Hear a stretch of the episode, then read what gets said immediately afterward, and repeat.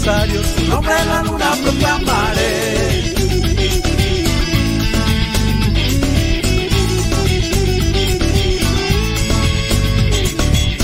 Jesucristo me dijo que me fuera a la derecha, a la derecha, a la derecha. Jesucristo me dijo que me fuera para la izquierda, para la izquierda, para la izquierda. Jesucristo me dijo que me fuera para atrás, voy para atrás, me voy para atrás. Jesucristo me dijo que me fuera hacia adelante, me voy para adelante, me voy para Jesucristo me dijo que me fuera a la derecha, a la derecha, a la derecha. Jesucristo me dijo que me fuera para la izquierda, para la izquierda, para la izquierda. Jesucristo me dijo que me fuera para atrás, me voy para atrás, me voy para atrás. Jesucristo me dijo que me fuera hacia adelante, me voy para adelante, me voy para adelante. Donde Él me llame, yo iré. Donde lo precise, estaré. Y si es necesario, su nombre en la luna proclamaré. Donde Él me llame, yo iré. Donde lo precise, estaré. Y si es necesario, su nombre en la luna proclamaré.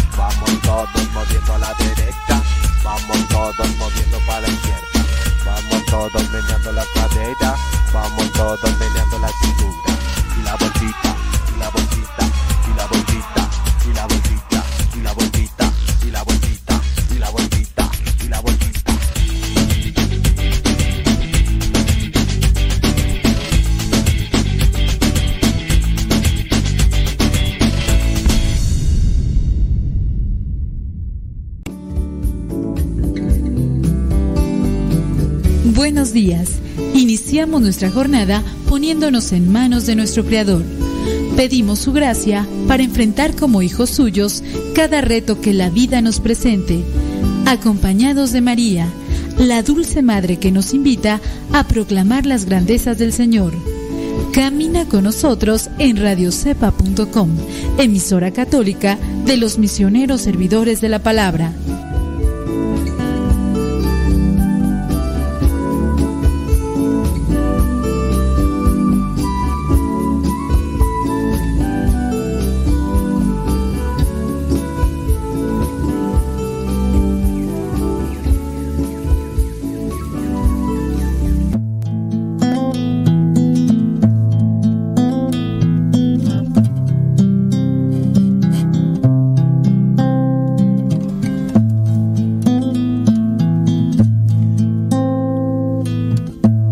En este momento abrir tu corazón a Dios, abrir tu mente al Creador, al que modeló tu corazón, al que te conoce perfectamente. Háblale, no dejes pasar esta oportunidad. En el nombre del Padre, del Hijo y del Espíritu Santo. Señor Jesucristo, te doy las gracias por tantas atenciones que has tenido conmigo. Te doy gracias, Señor, porque me has dado muchas cosas.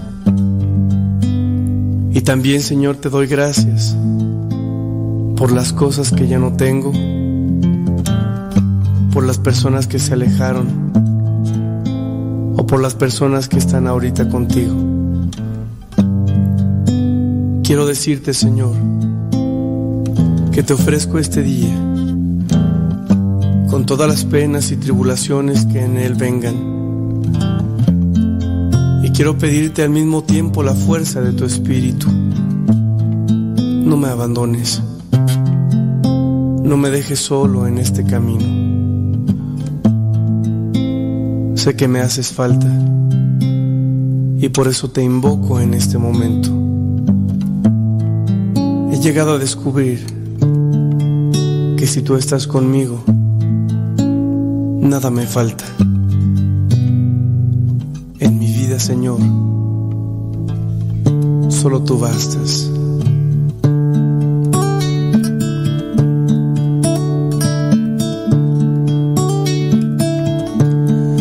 Nada te turbe, nada te espante, todo se pasa, Dios no se muda, la paciencia todo lo alcanza. Quien a Dios tiene, nada le falta. Solo Dios basta, basta, solo Dios basta. Aleluya. Sí, Señor. Solo tú eres necesario en nuestra vida. Ni el dinero, ni las modas, ni siquiera los afectos son más grandes que tú. Ayúdame para que este día pueda amarte y de este modo poner todo mi empeño en las cosas que tengo que realizar.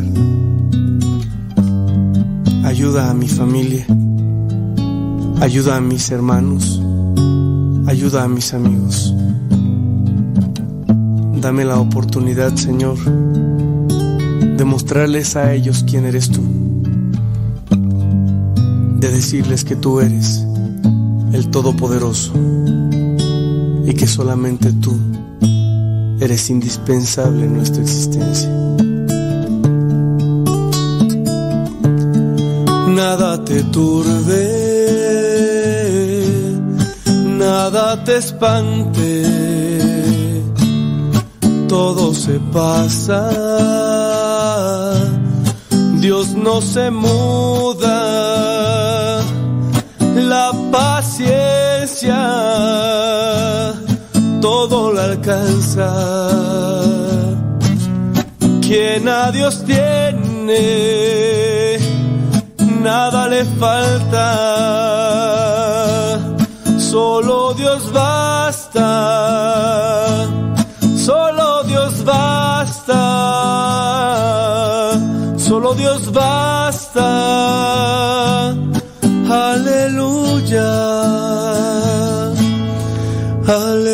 Te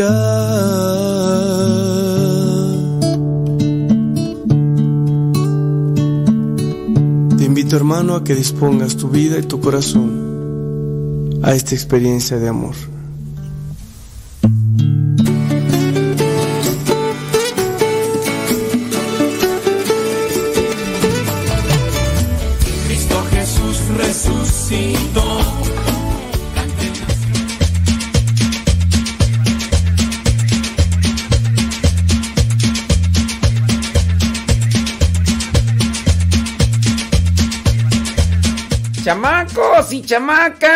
Muchísimas gracias. Mm, gracias a la vida. Bendito sea Dios que tenemos la oportunidad de mirar un nuevo día. De eso hay que darle gracias a Dios. Además de que dicen los neurólogos, los que se dedican a revisar el, el cerebro, dicen que en la medida en que uno sea agradecido, uno también será feliz. En la medida en que seas agradecido, el cerebro segrega dopamina que te da pues felicidad, o sea,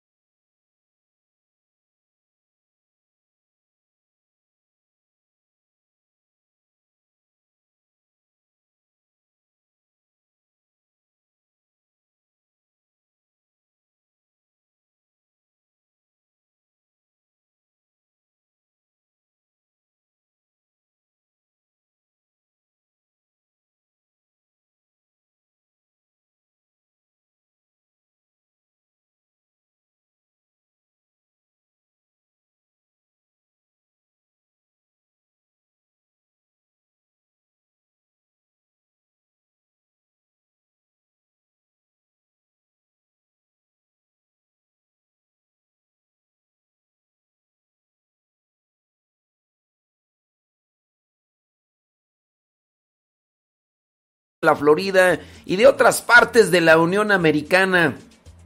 Dígame dónde nos escucha y qué hora es allá donde usted está conectado. Échele galleta, échele jundia. Le mandamos un saludo a mi estimado Cristian, porque Cristian anda por allá bien entrado haciendo los quehaceres y demás.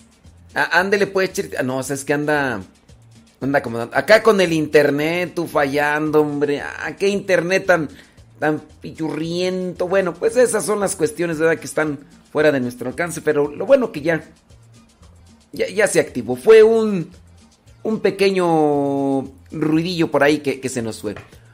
Oiga, mm, ¿qué iba a decir yo? ¿Qué iba a decir? Bueno, es miércoles, son las 8 o 6 de la mañana. ¿Qué más? Noticias. Fíjese que yo me encontré por ahí algunas noticias que son lamentables. Tenemos que hacer algo, tenemos que prepararnos. Ustedes tienen también que informarse, tienen que formarse.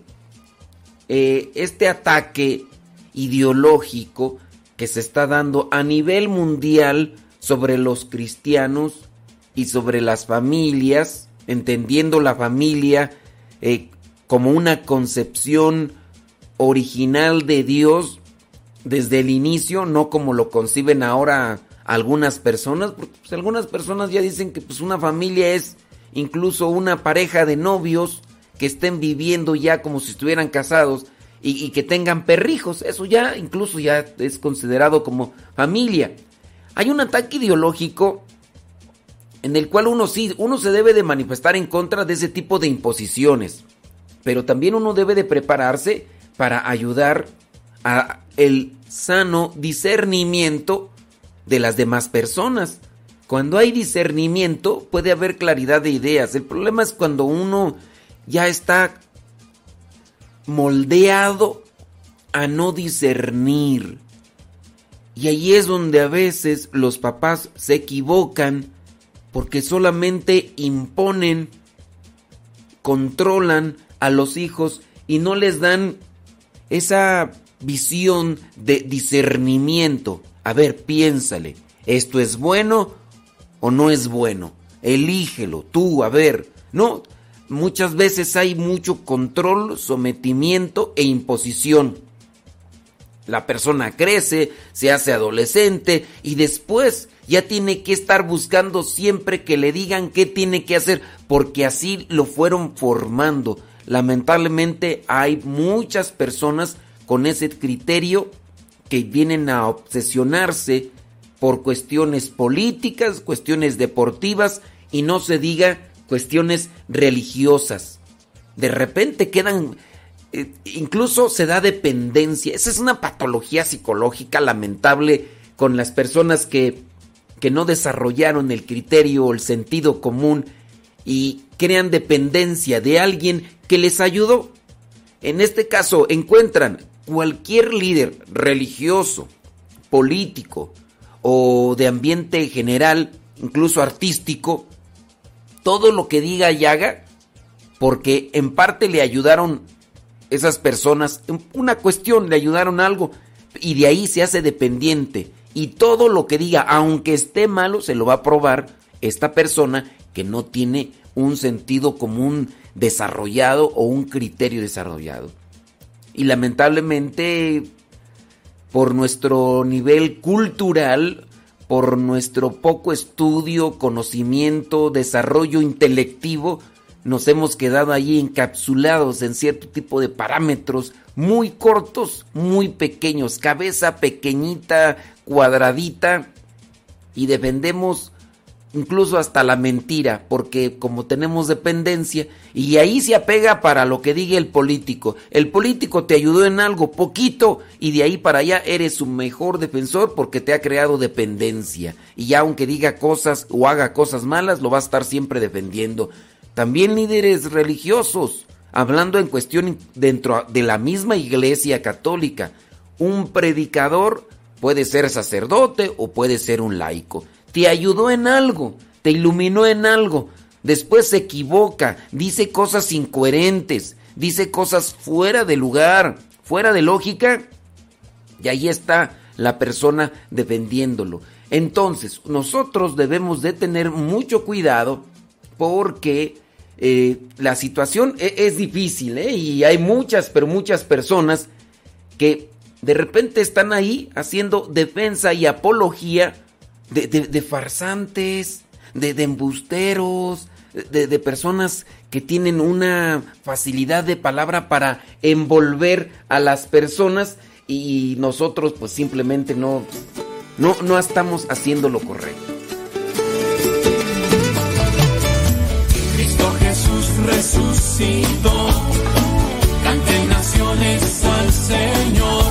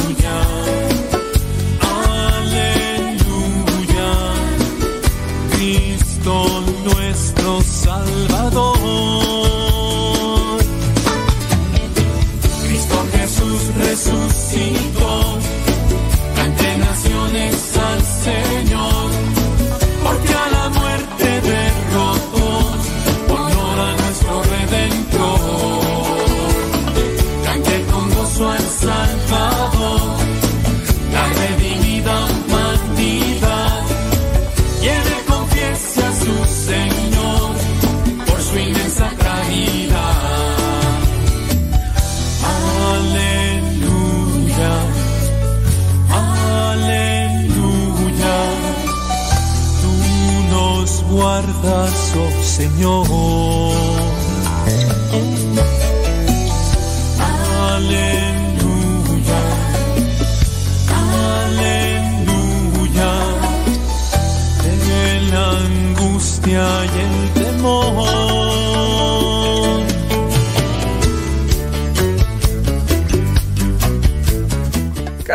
Minutos después de la hora, 14 minutos después de la hora. Le mandamos un saludo a Gustavo Tapia que ya está llorando. Ay, Gustavo Tapia, de veras, ni aguantas nada, vale, hombre. Allá está en el Monte, California. Y hay que, hay, que trabajar tú, hay que trabajar, hay que esforzarse. Gracias a los que están ahí conectados en el Tutú y en el Facebook. Y muchas gracias a los que le dan compartir. Sí, se nos fue el internet, hombre. Se nos fue el internet unos cuantos minutitos, pero... Pero ahí, estamos, ahí estamos. Y ya miramos ahí la manera de... De cómo acomodar a ese asunto. Saludos Alejandra Ayala. Ándele. Gracias. Déjame ver, dice Tere Ávila ya en California, en Escondido. Jorge Luis Lara en Huntsville, Texas. Saludos a Odalis allá en Perú. Gracias. Allá María Magdalena López en San Fernando, California. Muchas gracias. Déjame ver aquí. Taca, taca, taca. ta- Saludos a Lupe Barriga. Que transita por tus venas. Echándole rayas al tigre, dice. Dice. En Marión, Carolina del Norte. Irá pues, hombre. Saludos a Sebat Toribio allá en New York. Saludos a Mari María Hernández Woodstock, Georgia. Águeda Zamora en Jalapa, Veracruz. Ande pues, no, pues yo yo después de lo que miré allá en este, de lo que experimenté allá en Poza Rica, Veracruz, no, pues que, Dios los bendiga, échenle ganas. Carlos Agustín allá en Utah. Dice que ya son las 7 de la mañana con, con 16 minutos. ¿A poco siento? Está una hora atrás en Utah. Mm, mm. Es que ya después de que se enfríe el, chocolate ya no está bueno. Norma Soto, allá en el Monte, California, dice que eh, son las 6 de la mañana con 10 minutos. Así es. Gabriel García, allá en Los Ángeles, California. Saludos. Saludos a Lourdes Castro. Ándele en Riverside, California. Luz Monzón en Huntsville. Son las 8. Eh, andamos igual, andamos igual. Eh, saludos a Imelda Paguaga, allá en Los Ángeles, California. Saludos a Silvia Leticia Ábalos en Holly, Texas. Maribel Ramírez Carrasco en Long Branch, New Jersey. Mari Limongue, New York. Ángela Granados Morana en Simi Valley, California. Vanessa Zapata desde Texas. Gracias. Dice, dice Alejandra Ayala que no diga eso de Poza Rica. ¿Qué? Yo no estoy diciendo nada malo. Yo, nomás siento que hace mucho calor y que yo no lo aguanto. Yo digo por eso que Dios lo bendiga. Ay, Alejandra ya la voy a creer. Anda bien, sentidita, Alejandra ya, hombre. Dios mío. Saludos a Ida Ruiz, hombre, qué milagro. Qué milagro que se parece a Ida Ruiz, hombre, en Guadalajara. Saludos, dice Yuri Tubrías desde Garland, Texas. Sí, yo no dije nada malo de Poza Rica. Yo nomás dije que, que Dios los bendiga y mis respetos y admiración para la gente que, para la gente que ya se acostumbró Amalia Rodríguez, desde Killen, Texas. Vámonos. Killen, Texas. Eh, saludos, dice tú. Eh, ah, dicen que qué me pasó en Veracruz. Ay, es que ustedes no saben porque pues, ustedes no siguen el diario misionero. Ay, lástima por ustedes, ¿verdad? Pues, ni modo. Sí, pero aquí no voy a explicar todo lo que hago en el diario misionero, así que ni modo. Sigan el diario misionero y ya, por sí, porque pues, estar explicando aquí todo, ¿no? Eh, ¿Qué más tú? Mm, saludos a Margarita Bonilla, dice desde Banais, California. Ándele pues. Dice Lupita Castro, dice, tenemos mucho que hacer con los hijos. Dice, hoy en día está muy difícil para nosotros. Hay tantas ideas, pues sí, hay tantas ideas. Así como hay muchas páginas de internet, que confunden. Mm, Ayer, ayer estuve mirando por ahí unos videos de, conflictos,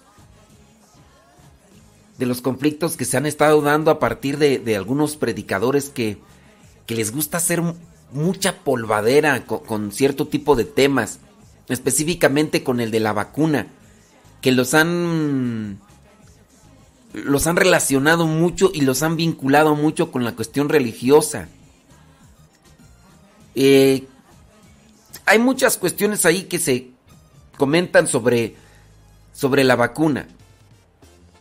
Y de lo que yo les decía hace rato sobre el criterio y el sentido común, creo que ustedes deben de tener presente que esto de la vacuna no se tiene que vincular a cuestiones religiosas. Eh, la persona que maneja este tipo de conspiraciones y teorías, pues sí va a manejar todo hasta, hasta lo que no lo, va a mezclar muy bien. Una, un cuento, un pequeño cuento que escribió Gabriel García Márquez, eh, ganador del Premio Nobel de Literatura colombiano que murió en México. Eh, yo leí ese pequeñito cuento donde habla sobre una mujer que dice algo malo va a pasar y que se lo dijo a sus hijos y sus hijos se preocuparon. Los hijos de esta señora eh, comenzaron a realizar sus actividades diarias y comenzaron a repetir lo que su madre había dicho, algo malo va a pasar, y cada quien fue dándole una interpretación conforme a su caso. De manera que al final algo malo pasó, pero movidos todos por la paranoia de que algo malo iba a suceder. E, e, en cuestión de esas teorías y todo eso, Eso es lo que muchas veces uno provoca al estar haciendo ese tipo de comentarios que, que no tienen realmente un fundamento. Y en el caso de las personas que hacen la conspiración de que el piquete y que, que los que se vacunan son títeres, miren, yo pienso, los que se vacunan es una decisión personal, no tiene que vincularse a una cuestión de, de lo religioso. Y pues hay que también ayudarnos en ese sentido, ¿no?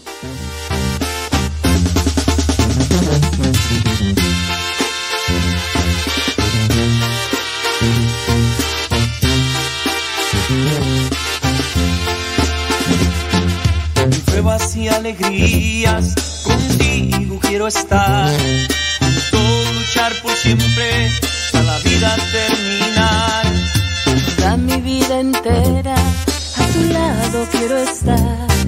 Pues es una promesa que te hice en el altar.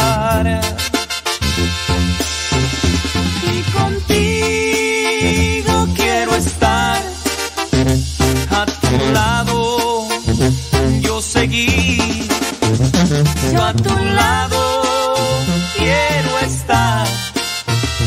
Una familia conformar. Y contigo quiero estar para cumplir lo del altar en la salud y en la enfermedad. Contigo continuar. Y contigo quiero estar para cumplir lo del altar en la salud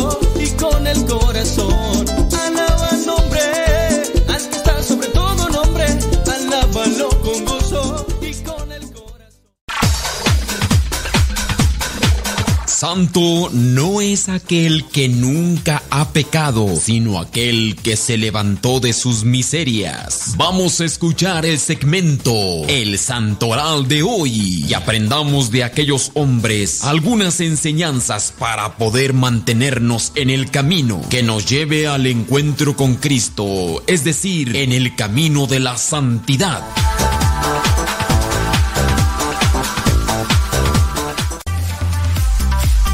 Huracanados. Hoy es día 30. Hoy es miércoles 30 de junio.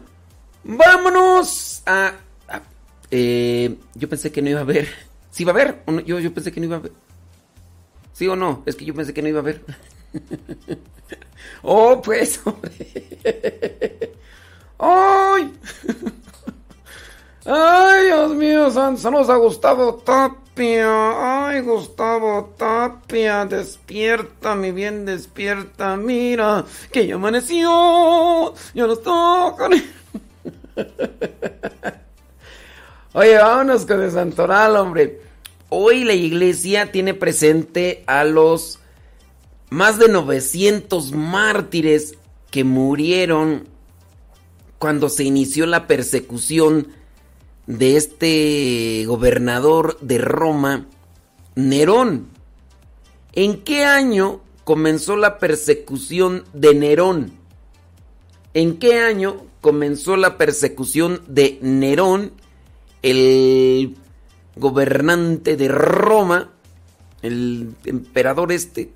¿En qué año? Bueno, pues eh, a partir de... Acuérdense que pues ya incluso ayer celebrábamos a Pedro y Pablo y que ellos murieron por la persecución a los cristianos. Pero después Nerón, un gobernante esquizofrénico, paranoico, loco al final de cuentas, mandó quemar Roma. Después le echa la culpa a los cristianos y comienza la persecución. Yo pude visualizar esta situación en un libro que yo se los voy a recomendar, es una novela clásica, es leer, no trae dibujos, no nada. Se llama Cuobadis. En este libro, en esta novela de Cubo Badis, pues si les gusta la novela, si no les gusta la novela, porque hay, hay personas que les gusta leer, pero no les gustan las novelas. Pero si les gusta leer esta novela clásica, son libros muy económicos porque como son muy antiguos y por ahí los pueden encontrar. Es una novela clásica, Cubo Badis, cómo se da la persecución y, qué tan loco, tan, deformada tenía la mente. Aunque es una novela, obviamente es ficción, pero ahí retratan más o menos lo que vendría a ser una forma de comportamiento parecida a la que se describe de este señor gobernante de Roma en aquel tiempo, Nerón. Y mandó quemar y después le echa la culpa a los cristianos y comienza la persecución. A ver, investiguenle, ¿en qué año comienza la persecución de Nerón sobre los cristianos? Bueno, pues la iglesia el día de hoy tiene presente a estos mártires cristianos que murieron, no se saben los nombres, pero sí son más de 900. 900 mártires. Y esto está atestiguado por un historiador pagano y también por un historiador cristiano. Nada más que ahorita no me acuerdo los nombres de estos dos que redactan dentro de sus eh, escritos que se dio este tipo de persecución. También la iglesia el día de hoy tiene presente allá en Alejandría, allá en Egipto, al santo Basílides. Basílides dice que en tiempo del emperador Septimio Severo, al conducir a la Virgen Santa al suplicio Potamiena, a la, Virgen, eh, la protegió de las intenciones deshonestas de algunos hombres, recibiendo como premio la gracia de convertirse a Cristo y después de un breve combate llegar a ser mártir glorioso. Mm, cuando dice que llevaban a, la Virgen, eh, que es santa, potamiena, quiere decir en este caso que eran aquellas mujeres que eran vírgenes cristianas y que los, los paganos querían someterlas a que accedieran o que la querían someter para hacer con ellas cosas deshonestas e impuras. Querían aprovecharse de su virginidad, de sus cuerpos, y en este caso, San Basílides defendió a esta mujer que iba que era conducida al suplicio por negarse a ofrecer sacrificio a los ídolos y al negarse pues la condenaban a muerte, pero antes de condenar la muerte los soldados querían abusar de las mujeres. Y en este caso Basílides la empezó a defender, tuvo una conversión y entonces le dijeron, por andarla defendiendo a esta mujer cristiana, también te vamos a dar a ti cuello. Y así es como murió este hombre. Murió allá en el año 202. También la iglesia tiene presente a un obispo de nombre Marcial del siglo III. La iglesia en Neustria tiene presente a San Bertrando, obispo. Dice que murió allá en el año 623 la iglesia en Baviera tiene presente a San Erentrudis, primera abadesa de un monasterio. Murió allá en el año 718. En Vicenza, la iglesia tiene presente a San Teobaldo, presbítero y eremita del año 1066. También la iglesia tiene presente en Nitra a San Ladislao, rey de Hungría, que restableció en su reino las leyes cristianas dictadas por San Esteban, corrigió las costumbres, dando él mismo ejemplo de virtud. Acuérdense que era rey, propagó la fe cristiana en Croacia, que había sido incorporada al rey húngaro, estableciendo la sede episcopal en Zagreb. Murió San Ladislao cuando se disponía a una guerra con Bohemia, siendo enterrado en eh, Baradino, en Transilvania. Si existe Transilvania, no crean que nada más es una cuestión de las novelas de del vampiro este, ¿cómo se llama este vampiro? Bueno, de los vampiros. Murió Ladislao en el año 1095. La iglesia también tiene presente a San Otón, obispo en Franconia, murió en el año 1139. La iglesia también tiene presente en Sajonia a San Adolfo, murió en el año 1224. Adolfo significa aquel que es un guerrero valiente. La iglesia también tiene presente allá en Vietnam a San Vicente Do Yen. Él era presbítero, murió eh, degollado en el año 1838. La iglesia, dice, también tiene presente allá en China a los santos Raimundo Li Kuan Sen y Pero Lin Kuan Hui, mártires. Ellos eran hermanos en la persecución por parte de los partidarios de la secta Yetuan dieron un glorioso testimonio estos dos hermanos, llevado, dice, a un templo pagano al negarse a venerar aquellas divinidades, fueron azotados hasta morir. Ah, fue eh, uno, Raimundo fue azotado, así murió por puros golpes, y el segundo fue asesinado por eh, con no menor crueldad. Murieron allá en el año 1900. Y esos son los santos, los héroes de la fe que la iglesia nos presenta para este día último del mes de junio, este día 30 de junio del 2021. Eh, tenemos que buscar las características, detalles, virtudes de los santos para mantenernos también firmes en la fe y poder también dar un testimonio. Estas son referencias de, de santidad para cumplir con la voluntad de Dios. Ese ratito platicaba yo sobre estas cuestiones que se están dando en el mundo. Fíjese, por ejemplo, allá en, España. En, España eh, se acaba de aprobar ahí eh, cosas como esta. Dice mm, sobre la ley de... La ley trans. Esta ley trans es la siguiente. Dice... Eh, el texto prevé la autodeterminación de género. Mm, el Consejo de Ministros del Gobierno de España aprobó el 29 de junio el proyecto de ley para la igualdad real y efectiva de las personas trans y para la garantía de los derechos de las comunidades LGTBI y demás, conocida como ley trans. El texto prevé la autodeterminación de género, por lo que una persona puede ir, cambiar su nombre, cambiar su sexo tan solo presentando su declaración sin necesidad de informes médicos o haber iniciado un proceso de hormonización, como era requerido todavía antes de haber aprobado esta ley.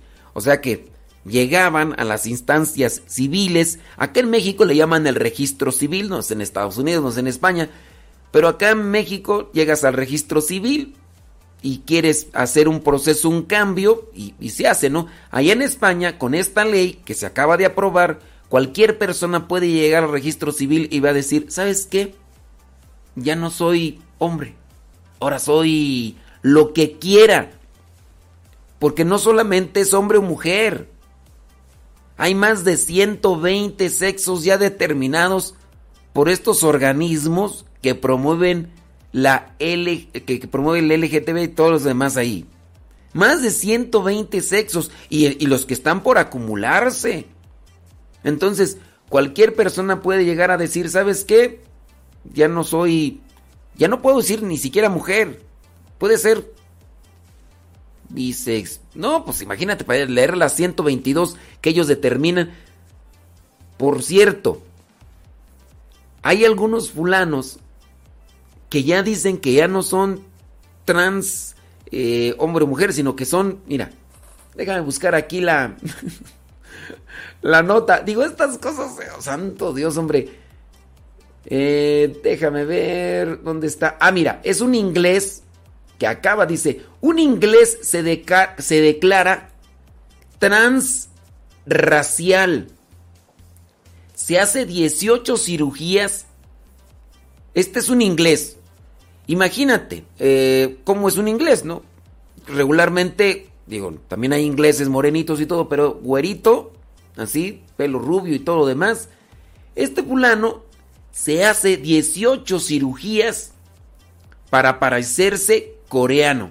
Ahora dice que él es eh, coreano. Entonces se declara transracial. Y hay otros que incluso son trans eh, extraterrestres, porque ya dicen que no son humanos, que son otros que ya tienen una cuestión de ángel, entonces que son mitad humanos.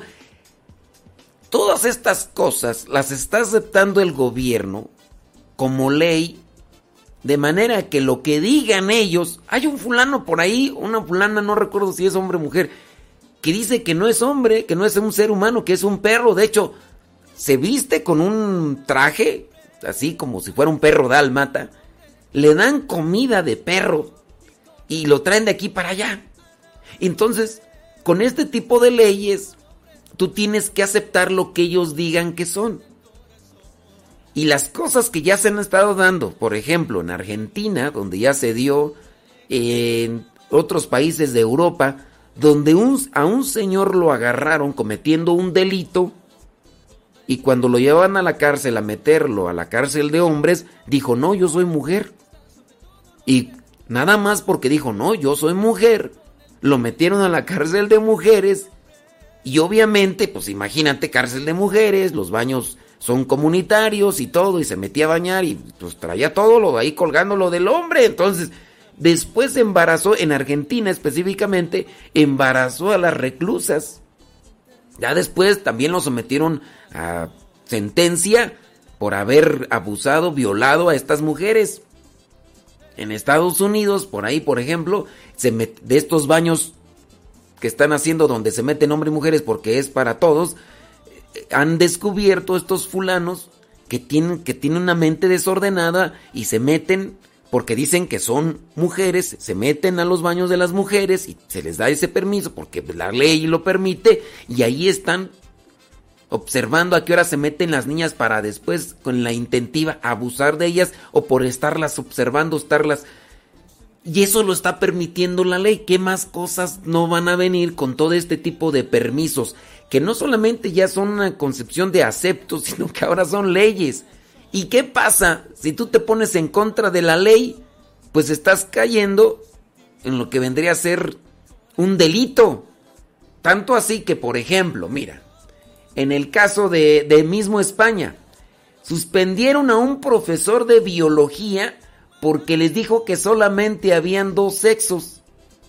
Y ya les dijo que eh, los hombres, los hombres tienen cromosoma- cromosomas X y Y, las mu- mujeres eh, cromosomas XX, y que no hay más. Aun cuando el hombre se haga una operación física, los cromosomas no cambian. El hombre tiene cromosomas XY, las mujeres cromosomas XX. Y para los que estudiaron biología, yo no estudié, pero para los que estudiaron en biología entenderán. Y si están como yo, pues pero sepan que eso es algo que no se puede cambiar en el ADN de la persona. Así te hagas las operaciones, te quites y, o te pongas lo que tú quieras. Por el cascarón será de mujer o de hombre, pero por dentro el ADN no lo pueden cambiar. Y es desde origen. No, a nosotros no nos hace lo de afuera, somos lo que somos desde adentro. Y a este profesor de biología en España, por andar diciendo que solamente había dos sexos, lo, expulsaron seis meses de la escuela. O sea, lo corrieron seis meses. Le dijeron, ¿sabe qué? Durante seis meses usted no va a venir a trabajar aquí. Queda suspendido. Ya no le vamos a dar chance. ¿Por qué? ¿Cuál es el delito? El delito usted que anda haciendo que nada más hay dos. Dos sexos. Y como nada más hay dos sexos, se nos va ya a la chiflar a la, la loma. Órale.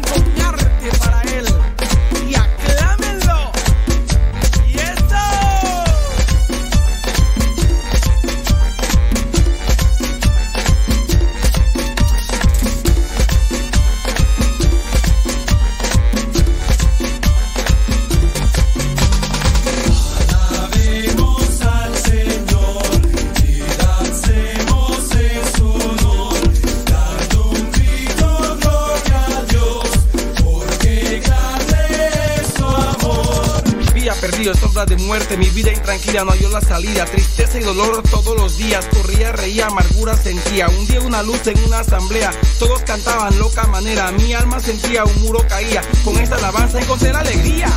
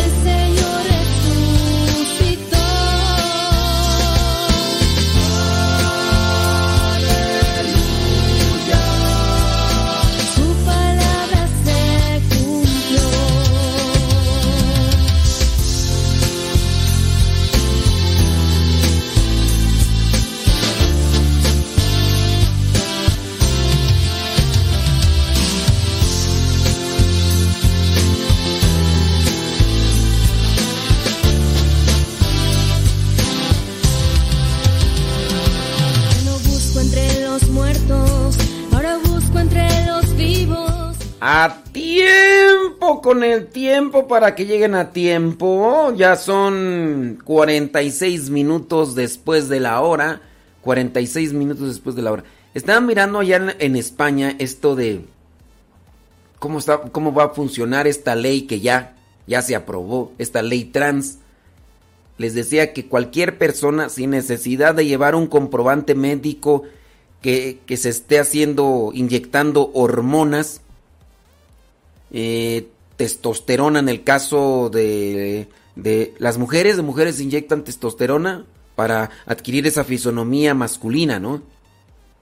Y pues bueno, se pueden operar, se pueden quitar y todo.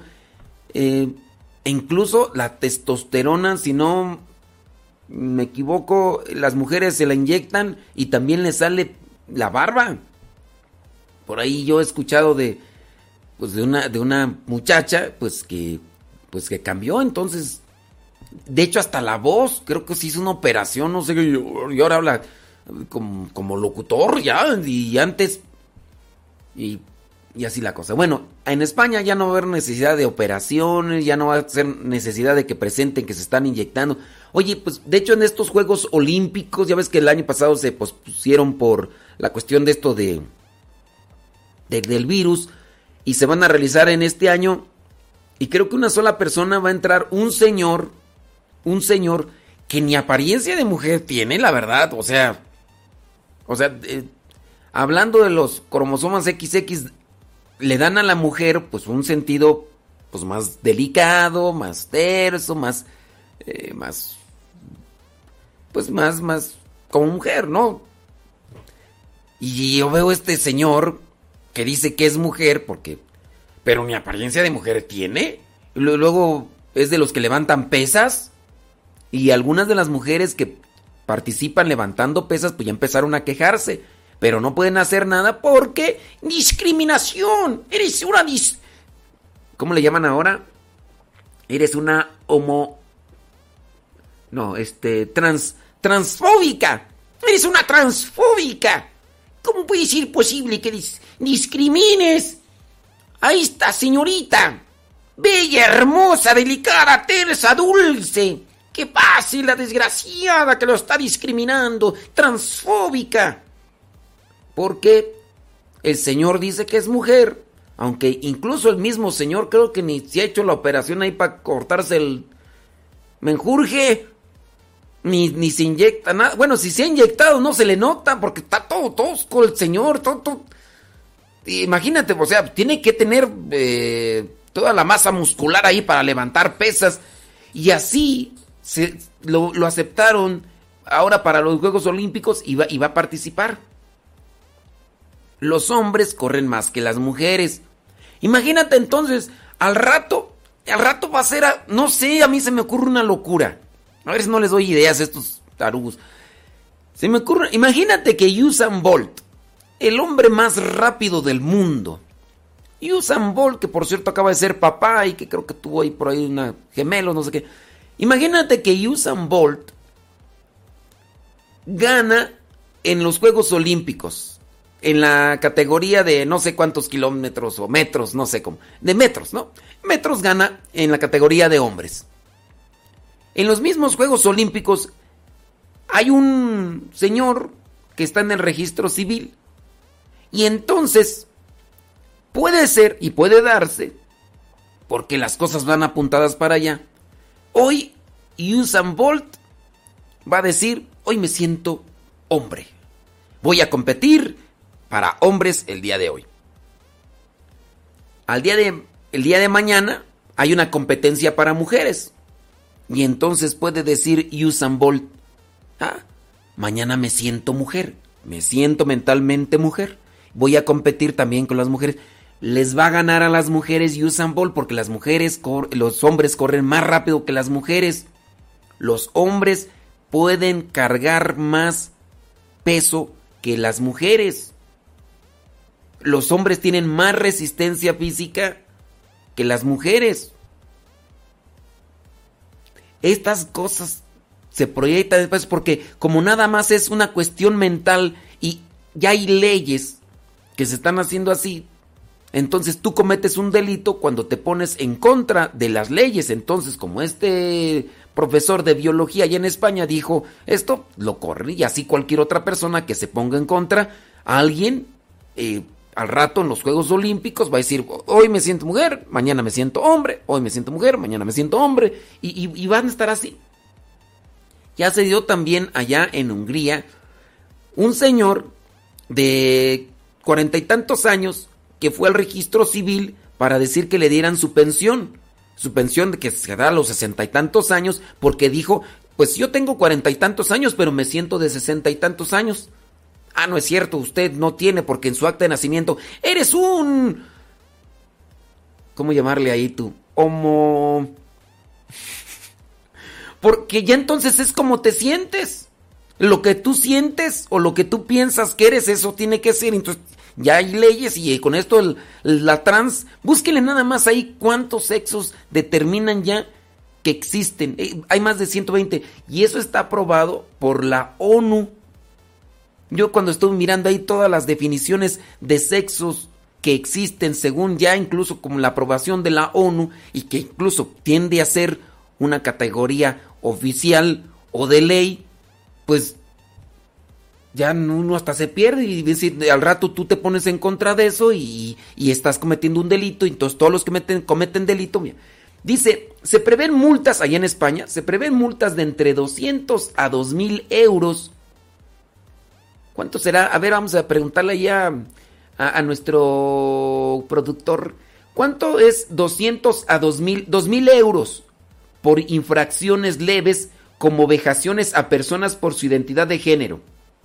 De entre 2.001 a 10.000 euros por infracciones graves como no retirar expresiones, como no retirar expresiones, o sea, te expresaste, si no retiras ese tipo de expresiones vejatorias, dicen, eh, entonces viene la multa.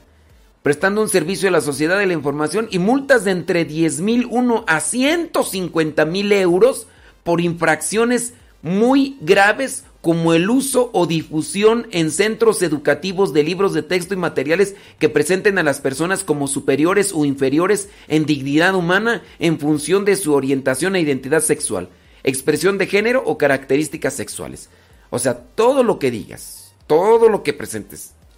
Además, eh, también dice, quedan prohibidas la, la ley de la ley esta de, de trans allá en España prohíbe y en prohibición queda que si tú pones un centro de terapia para las personas que tienen estos y es que aquí yo, por ejemplo, si digo, eh, eh, es que las personas que dicen que tienen un desorden, eh, la persona esta, por ejemplo, que dice que es trans, trans, ¿qué tú? Trans, este, mm, transracial.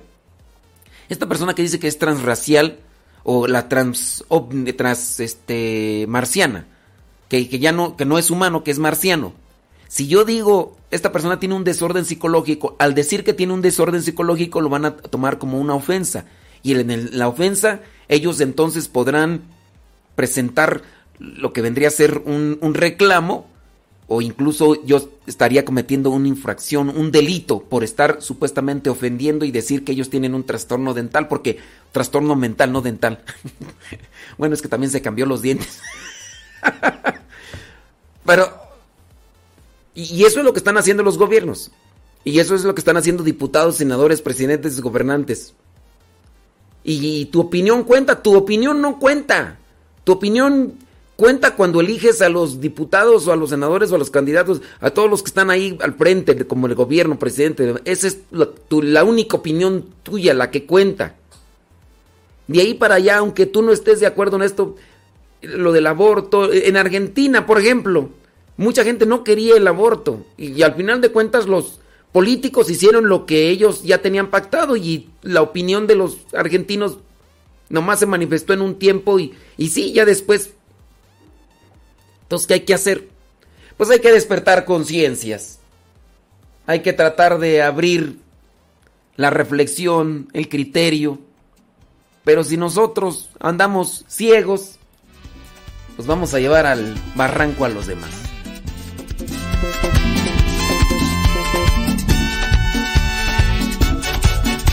Con toda mi mente y mi corazón, mi alma, mis manos, mis labios, mi voz siempre alabaré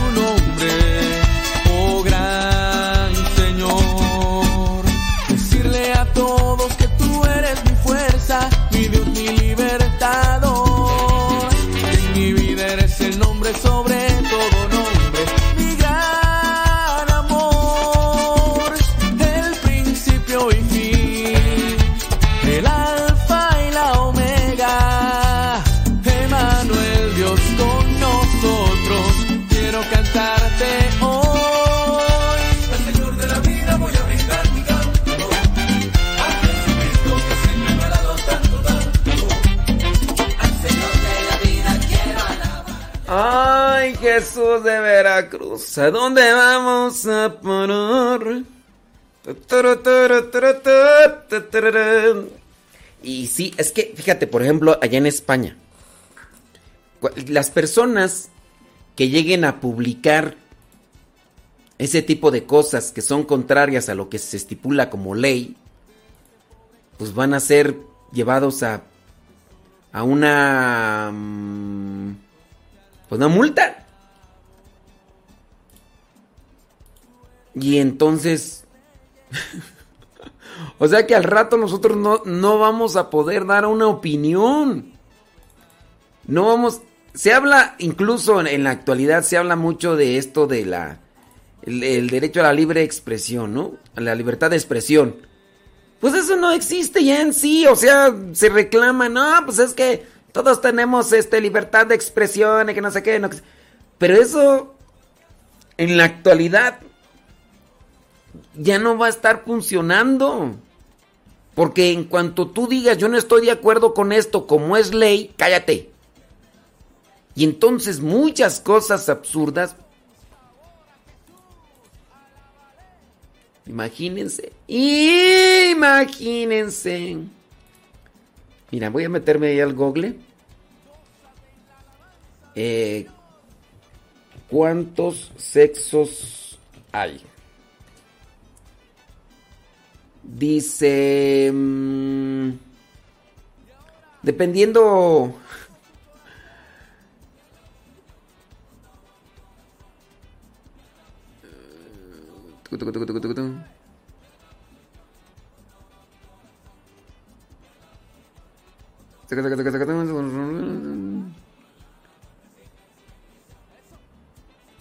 Déjame ver. ¿A cuántos cuántos sexos hay según la según la ONU? Según la ONU. Hay 112. Bueno, este es el que Bueno, este es del 2019.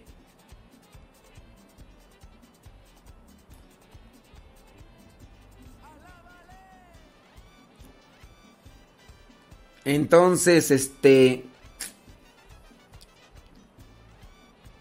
Imaginen 112 tipos de género.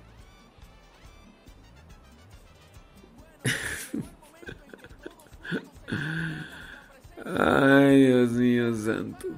Y uno ve los nombres. Uno ve los nombres de los esos y... Eh, déjame ver.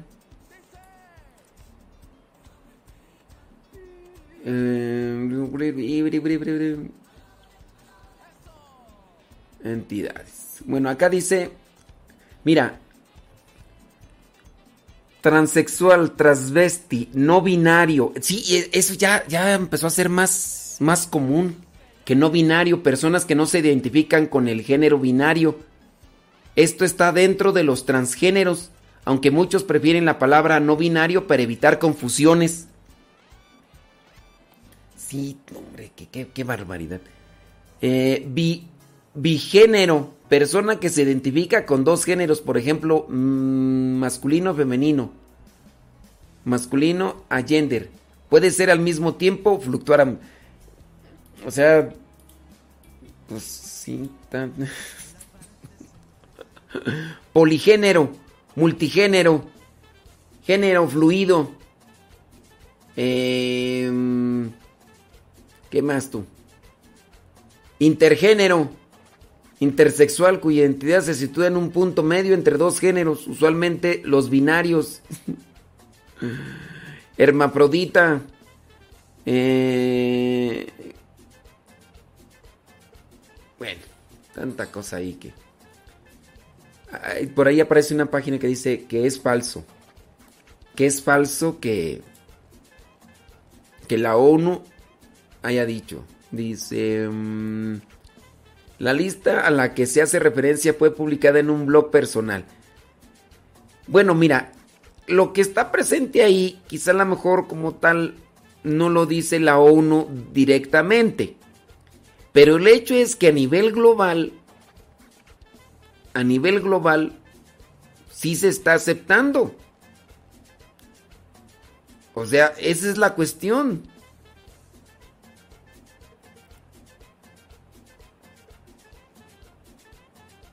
Entonces, eh, el hecho que digas tú, no, pues es que es mentira, la, la ONU en su página oficial nunca ha dicho eso.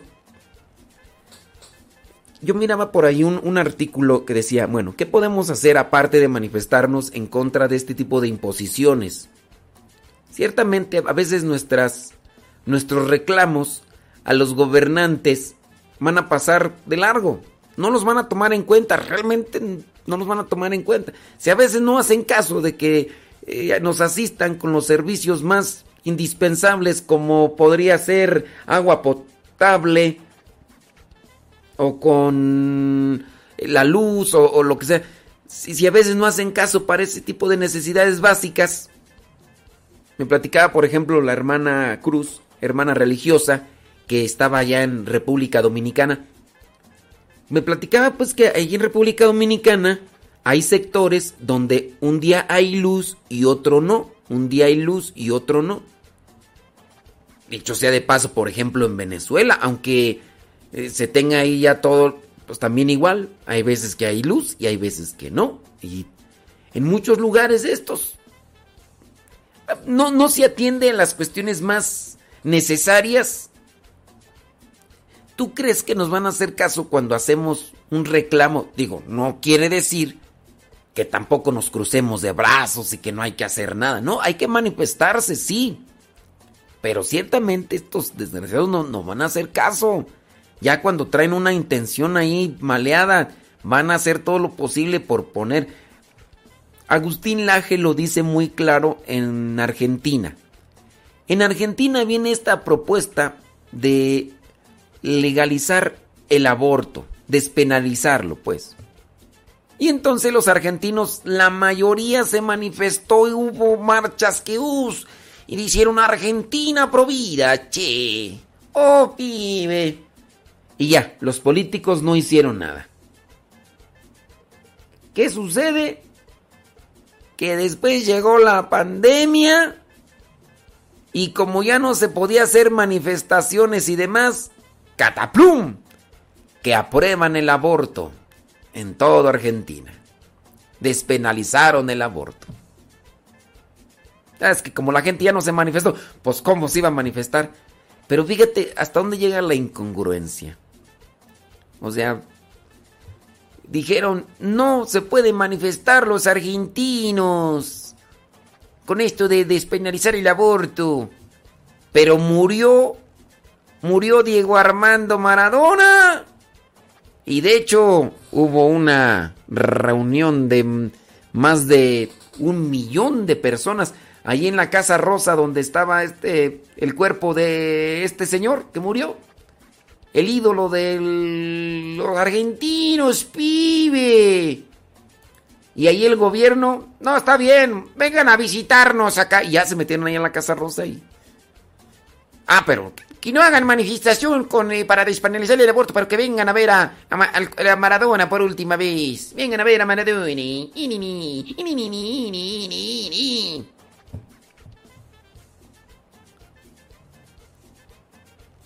Entonces, poco a poco, poco a poco, se va despenalizando el aborto. Comenzó acá en la Ciudad de México, antes Distrito Federal, y ya comienzan por ahí, en algunos otros estados. No sé cómo esté en Hidalgo, en Hidalgo... Este... Mmm, no sé, dice, padre, fíjese que ahora que estoy trabajando en el gimnasio se ve tantas cosas y le pido a Dios que nunca me aparte de él porque si las personas son vacías, eh, y ahora les hacen creer que todos se pongan lo que les hace sentir bien. Y sí.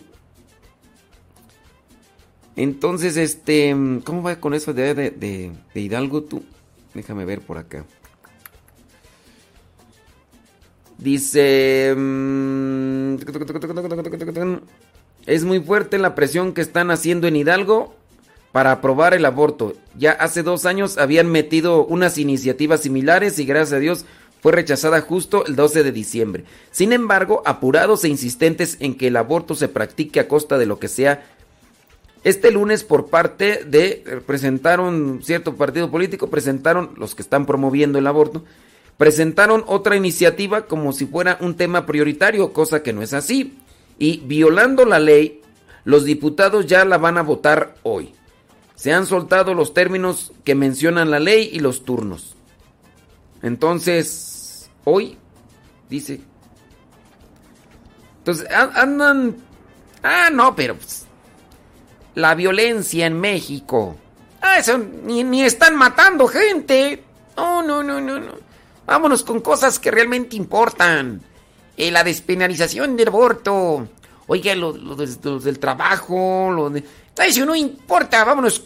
Tenemos que matar niños para que ya no estén, no haya gente pobre. Vamos a matar niños en los vientres y... Y así las cosas. No, deja de eso. La cuestión es que en la despenalización del aborto, en algunos países como en Estados Unidos y también en Argentina, eh, los abortos son pagados con los impuestos de la gente. O sea, oye, pero necesitamos aquí que nos pongan luz eléctrica, aquí necesitamos luz, luz pública, aquí para los estos caminos son muy inseguros que tengan ahí luz. Ay, si no importa, mejor vamos a pagarle el aborto a las mujeres estas que, que andan por allá eh, a- haciendo sus cosas y que llegan acá. Va- Vamos a, con el impuesto, a pagarles el aborto. Y, pues bueno.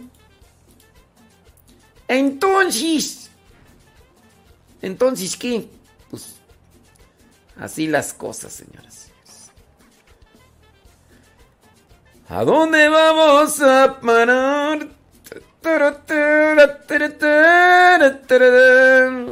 A ver, déjame ver por acá. Dice. Dice que ya van. eh, Dice que también van a ver lo de Baja California. Allá también están buscando despenalizar el aborto en Baja California. Qué barbaridad. Bueno, saludos a everybody in your home. Saludos a los que están ahí conectados y nos mandan sus mensajitos. Thank you very much. Eh, y hasta. Sí, sí, sí. Dicen, ya estamos en los tiempos de Sodoma y Gomorra. No. No, eso ya pasó. Y aquí estamos en, en un nivel más alto, criatura. Sí, porque acá ya no estamos hablando solamente del desenfreno sexual. Acá estamos ya hablando de asesinato eh, con permiso oficial. Acá ya estamos hablando de, de asesinato con permiso oficial. Pues... Sí, no, no, ya Sodoma y Gomorra ya no... Ya quedó atrás. Miren, esa película... Hace muchos, pero muchos años, miré una película, así, por encimita, una película donde presentaban a unos fulanos que por querer tener placer, las drogas, pues ya habían pasado de moda. El sexo había pasado de moda. Buscaban ahora otras cosas en las cuales pudieran sentir placer. Y estas cosas en las cuales pudieran sentir placer era hacer sufrir a los demás. Y en esa película habla de un lugar en Europa, supuestamente, donde secuestraban a los turistas que iban en busca de placeres carnales y de droga. Y los secuestraban y los vendían a las personas que iban en la búsqueda de ese placer por mirar sufrir a los demás. Este tipo de cosas ya se dan en la actualidad. A través de la Deep Web hay un montón de gente enferma que ya, ya no es la droga, ya no es la lujuria. Ahora es ver sufrir a los demás. No me acuerdo cómo se le llama ese tipo de patología, ese desorden eh, psicológico. ¿Cómo puede ser que sientas placer cuando estás mirando que hacen sufrir a una persona que le cortan un dedo o que le están haciendo cortes o que le están cortando la mano o cosas de esas. ¿Cómo puede ser posible? Pues sí. En la actualidad hay en la deep web están este tipo de personas que ofrecen una membresía para ver cómo maltratan a los demás e incluso los asesinan. Y eso ya es una realidad. Y eso yo lo supe de hace muchos años con una película. Ahora mi temor es que se vaya a hacer realidad esa película que se llama La Purga.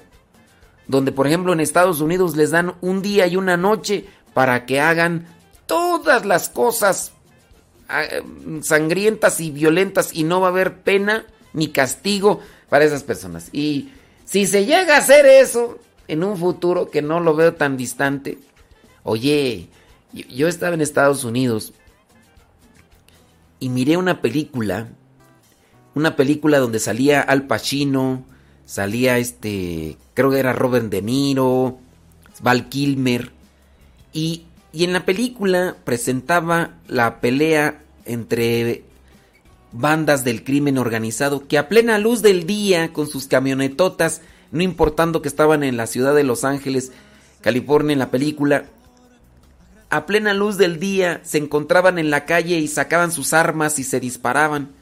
¿Quién sabe de qué año es? No me acuerdo, tú, año 1900 tantos. Yo cuando miraba esa película dije, no, pues, película. En mi México lindo y querido, ese tipo de cosas ya se dan. En mi Acámbaro, Guanajuato, a plena luz del día, la banda, los grupos del crimen organizado avientan las cabezas que han sido cortadas de los cuerpos de las personas, las avientan así a los para amenazar, por ejemplo, cobran derecho de piso, ¿no? Entonces llegan a una farmacia, le dicen, ¿sabe qué? Tiene que pagar. Y si el dueño se niega, al otro día le mandan unas cabezas de otras personas. Dicen, esto le hicimos a aquellos que se negaron a pagar el derecho de piso. Tú sabrás. Se agarran a balazos a plena luz del día los bandos contrarios, así. Eso es una realidad. ¿Será una realidad que un día vaya a suceder eso como la de la película The Purge, la purga o la purificación, no sé cómo le llaman. ¿Qué tantas cosas más no van a suceder en el mundo? Uno puede sí, tenemos que manifestarnos en contra de todo esto que para por lo menos detenerlo. Pero acuérdense que por su lado también nosotros tenemos que trabajar con el criterio, el discernimiento y el sentido común para siempre buscar lo justo, lo correcto, lo sano, lo bueno porque si nos manifestamos en contra de estas cosas nefastas, pero no vaya a ser que a la mera hora los chukis, los chukis que ustedes tienen, vayan creciendo más al modo del mundo, sin discernimiento, sin sentido común, sin reflexión, y no vaya a ser tú que en tu misma casa esté creciendo un Hitler mientras tú te manifiestas en lo que en lo que hay en el mundo y sin darte cuenta que tuviste también que poner atención en cuidar los valores, los principios y las cosas buenas de tus chukis. Y no vaya a ser tú que salga un Hitler o una Hitlerilla ahí en tu casa y, y lo que tanto tú eh, combatías, sin darte cuenta, iba creciendo en tu house. ¡Oh! ¡Oh cielos! ¡Oh cielos! Oh alabarte, oh alabarte. Ser cristiano es no quedarme a la orilla del camino. Con tu amor borra mis miedos de andar comprometido y darte gloria siempre Jesús y alabarte. Oh, alabarte. Alabarte es caminar, siguiéndote los pasos es hacerme tu instrumento para que obres en mí y dejar que brilles tú y escuchar tu voluntad. Ser cristiano es una dicha especial. Oh, alabarte.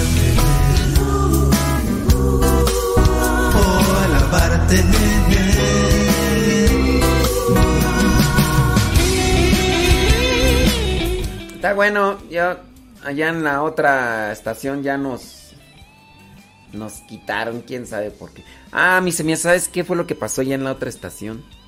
Que cuando se nos fue el internet ese rato, a lo mejor se les desconectó allá y y ya este nos dejaron de pasar. Puede ser, todo cabe. Muy bien.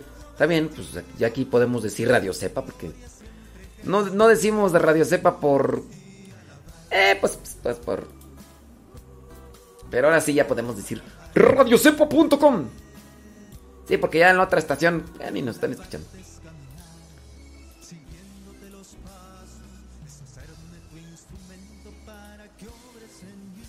Bueno. Y escuchar a tu voluntad. Ser cristiano es una dicha especial. Oh, alabarte. Oh, alabarte. Mm, alabarte. Mm, alabarte. Quiero alabarte. Mm, y agradarte, Señor.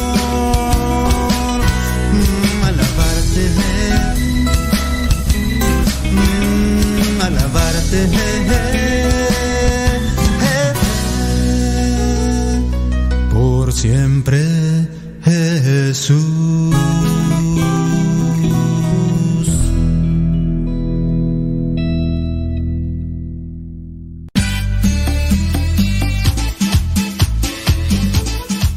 Buzón de voz de Radio Cepa al número de California, área 323 247 7104. Habla y deja tu mensaje. Di tu nombre donde nos escuchas y tu mensaje. Recuerda el número es de California, área 323 247 7104 247 7104 área 323 este número es de California, Estados Unidos. 247-7104, área 323, el buzón de voz de Radio Cepa.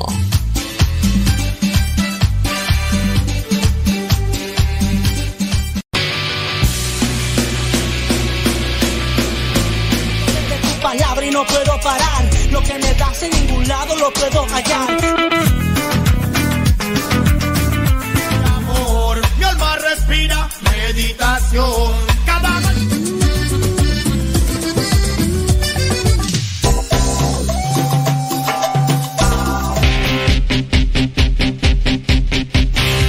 En oración quiero pre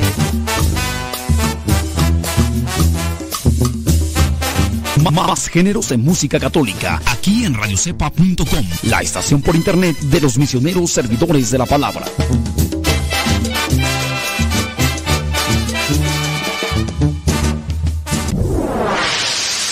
Escuchas Radio Cepa.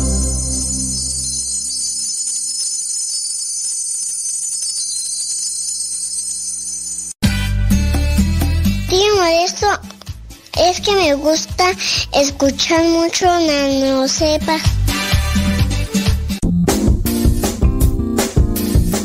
Mamá, ¿por qué estás tan feliz? Ah, pues porque estoy escuchando Radio Cepa. Es una estación de radio que ilumina mi vida y nos pone contentos y felices. Yo quiero escuchar Radio Sepa, ¿cómo le puedo hacer?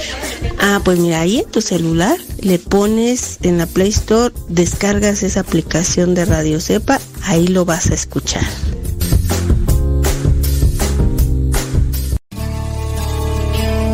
En estos momentos vamos a escuchar la palabra de Dios. Dispón tu corazón para que el mensaje llegue hasta lo más profundo de tu ser.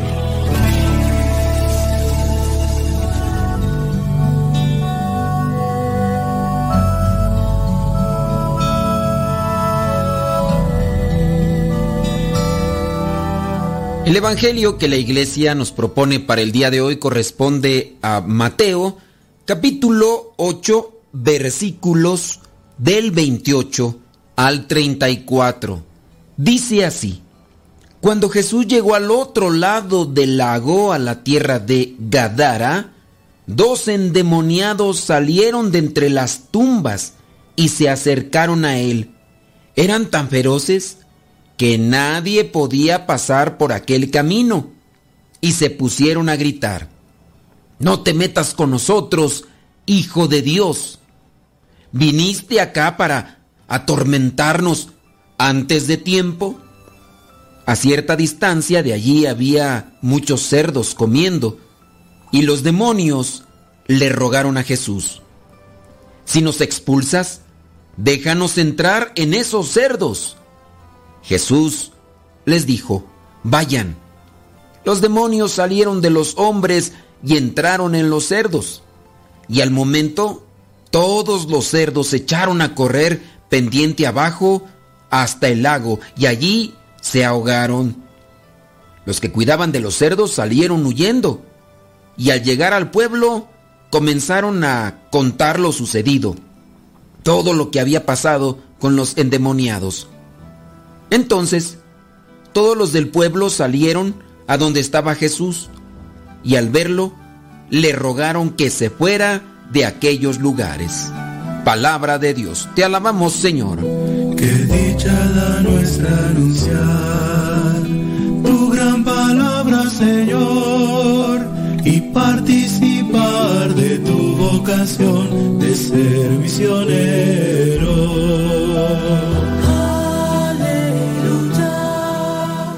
El Evangelio de hoy viene a presentar el poder de Jesús sobre el demonio. Un pasaje conocido, un pasaje incluso muy comentado por lo que envuelve aquí que pareciera ser un tanto espectacular, tanto de los cerdos y de las otras características. El demonio o el poder del mal en la Biblia puede ser asociado con tres cosas. Con el cementerio, en este caso, ¿por qué? El lugar de los muertos.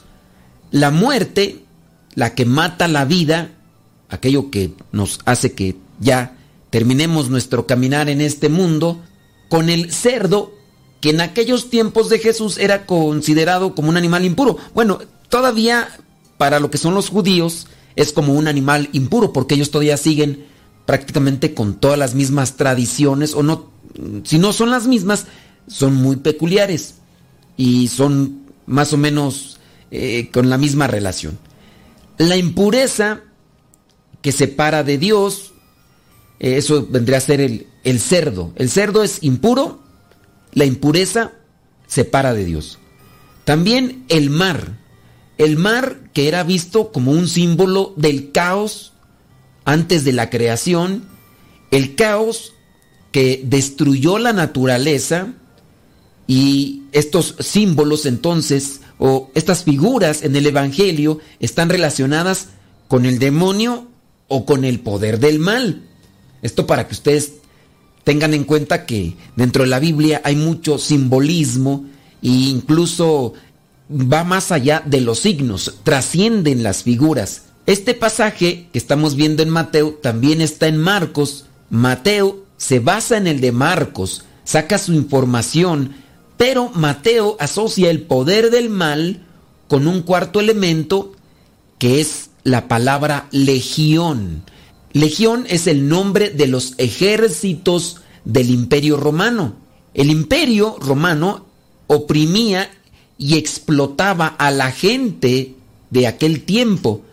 Así se comprende como la victoria que viene a traer Jesús, en este caso sobre el demonio, tenía un alcance enorme para la vida de las comunidades de aquellos años. Recuerden que estamos hablando de los años 70 más o menos cuando fue se escribió este evangelio de Mateo. El de Marcos más o menos se escribió por allá en el año 60 y ya hemos mencionado que las comunidades vivían oprimidas y marginadas por la ideología oficial del Imperio Romano y también por aquel grupo de fariseos que también tenía cierto tipo de prácticas donde imponían o oprimían también al pueblo judío.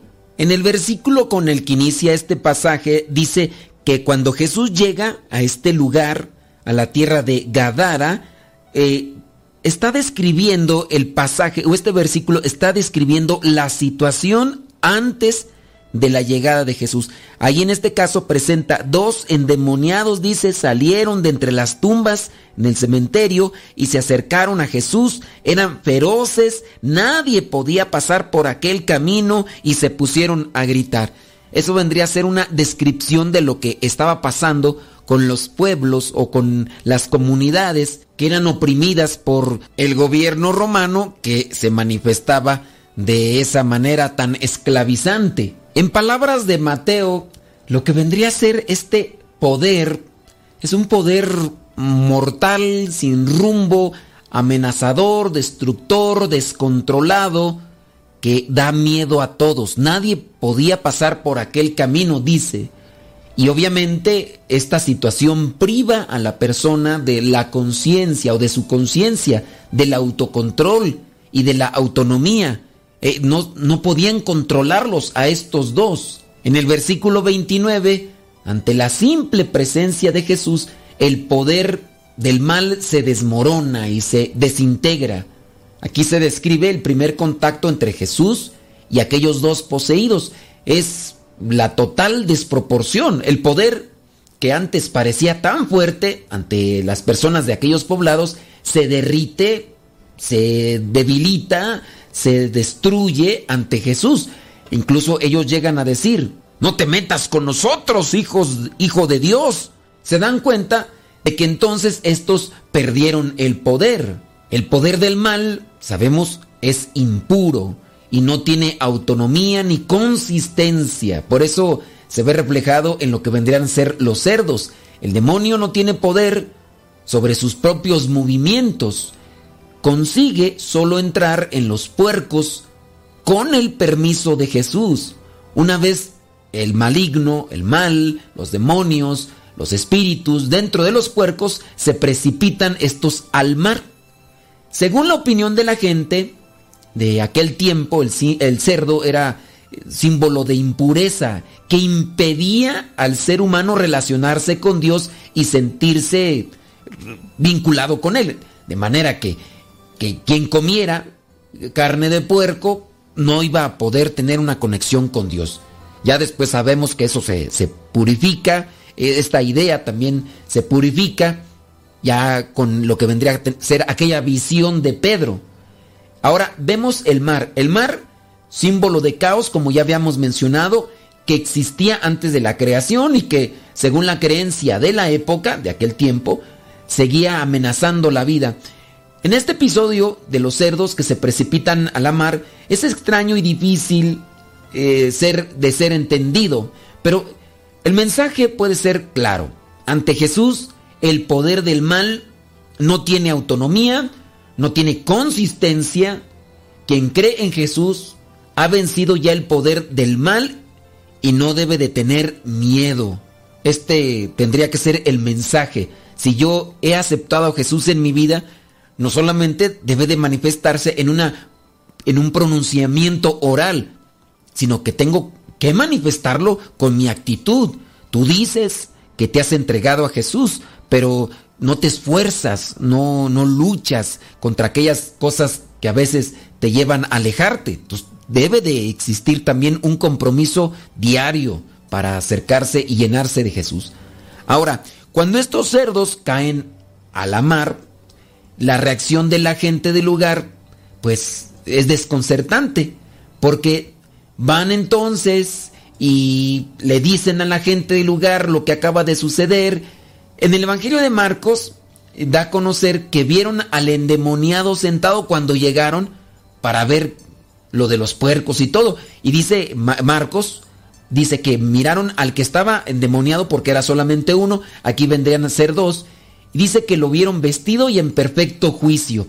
Pero también tengamos presente que lo que vendría a ser el uno y el dos tienen un símbolo. En el caso del dos, en este Evangelio de Mateo, se da un significado de que el demonio viene también a tener dominio sobre el cuerpo y sobre el espíritu. Porque el ser humano es cuerpo y espíritu, alma espiritual, que vendría a ser una sola, es alma espiritual. Entonces, el demonio puede poseer el cuerpo y también puede poseer el espíritu.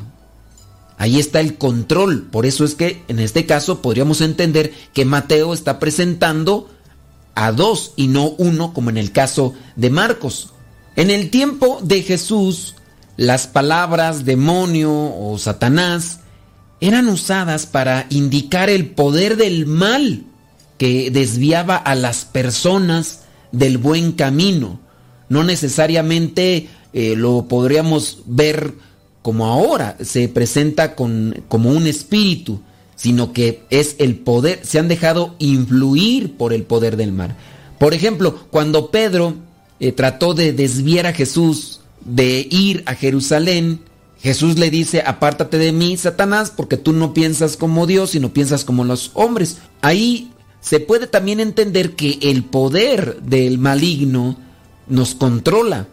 También hay que entender que en otras ocasiones la gente de aquellos tiempos utiliza la palabra demonio o Satanás no para referirse a los espíritus impuros o malignos como tal, sino también para referirse a lo que vendría a ser los males, las enfermedades. Así se habla de demonio o espíritu mudo o espíritu sordo o espíritu impuro. La gente de aquel tiempo tenía mucho miedo y por eso es que hacían este tipo de referencias ante aquello que les impactaba. En el tiempo de Mateo, la segunda mitad del primer eh, siglo, el miedo a los demonios estaba aumentando. Algunas religiones venidas de Oriente divulgaban un culto a los espíritus y en aquel tiempo enseñaban que gestos errados podían irritar a los espíritus y estos, para vengarse, podían impedir nuestro acceso a Dios y privarnos de los beneficios que Dios nos concede, aquellas que podemos llamar bendiciones o beneficios divinos. Por esto, a través de ritos y oraciones, plegarias y ceremonias, la gente trataba de aplacar a esos espíritus o demonios para que no perjudicaran la vida humana. Estas religiones, en vez de liberar a la gente, alimentaban el miedo y la angustia. Algo también similar viene a suceder en nuestros tiempos. La gente que está desconectada de la fe o que está desconectada de la palabra tiende a creer mucha palabrería y mucha mentira que se divulga en los medios de comunicación seculares. O llegan a creer lo que dice la vecina, lo que dice la tía, o, en su caso de las personas que tienen autoridad sobre ellos, como por ejemplo el papá o la mamá o, los abuelitos como tal. Ahora bien, uno de los objetivos del mensaje de Jesús era ayudar a la gente a liberarse de este miedo y nosotros lo hemos estado mirando en los evangelios pasados. Ahí mismo los eh, eh, apóstoles tienen miedo cuando están en la barca y así también en este pasaje refleja que tienen miedo a estos dos hombres feroces que están en ese cementerio, lugar de los muertos que también simboliza el mal.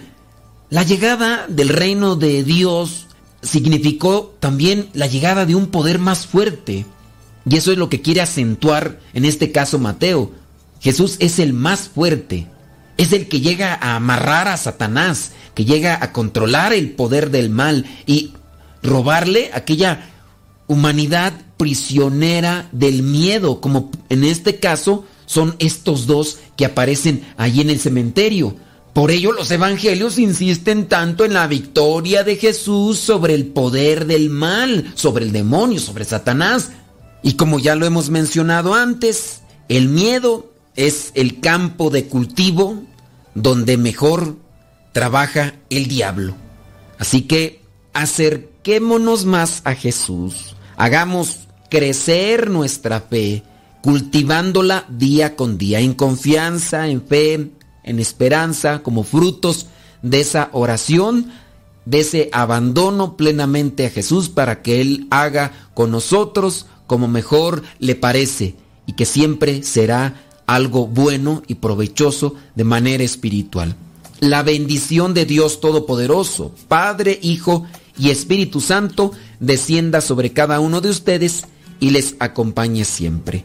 Vayamos a vivir la palabra. Lámpara es tu palabra para mis pasos, luz en mi sendero. Lámpara es tu palabra para mis pasos, luz en mi sendero. Luz, tu palabra es la luz. Luz, tu palabra es la luz.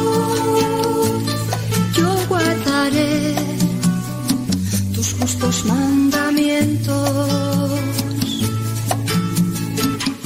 Señor, dame vida según tu promesa. Lámpara tu palabra para mis pasos, luz en mi sendero. Lámpara tu palabra para mi... Aquí somos católicos.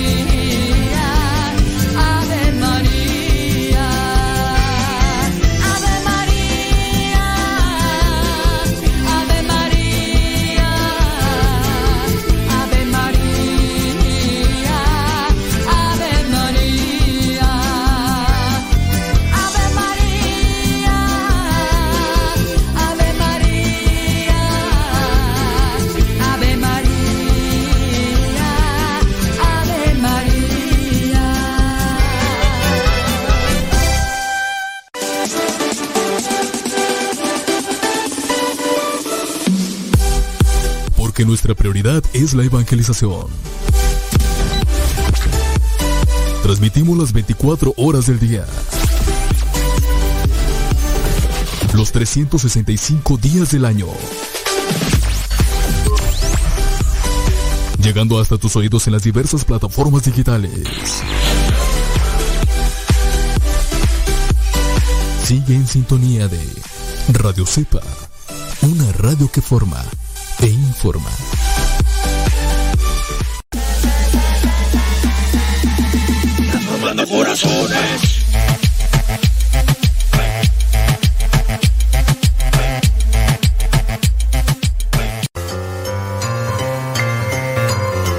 ¿Ya estás listo para la trivia?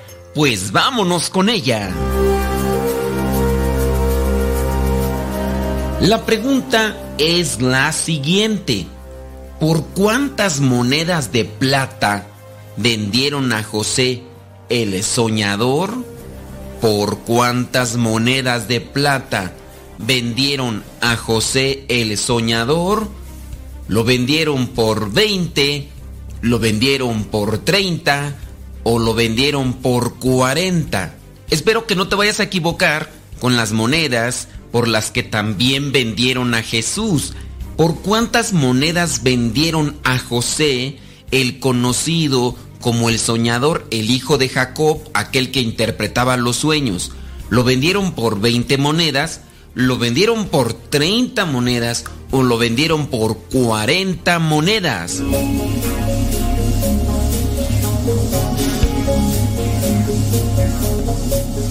Si tu respuesta fue que a José el soñador lo vendieron por 30 monedas, pues te equivocaste.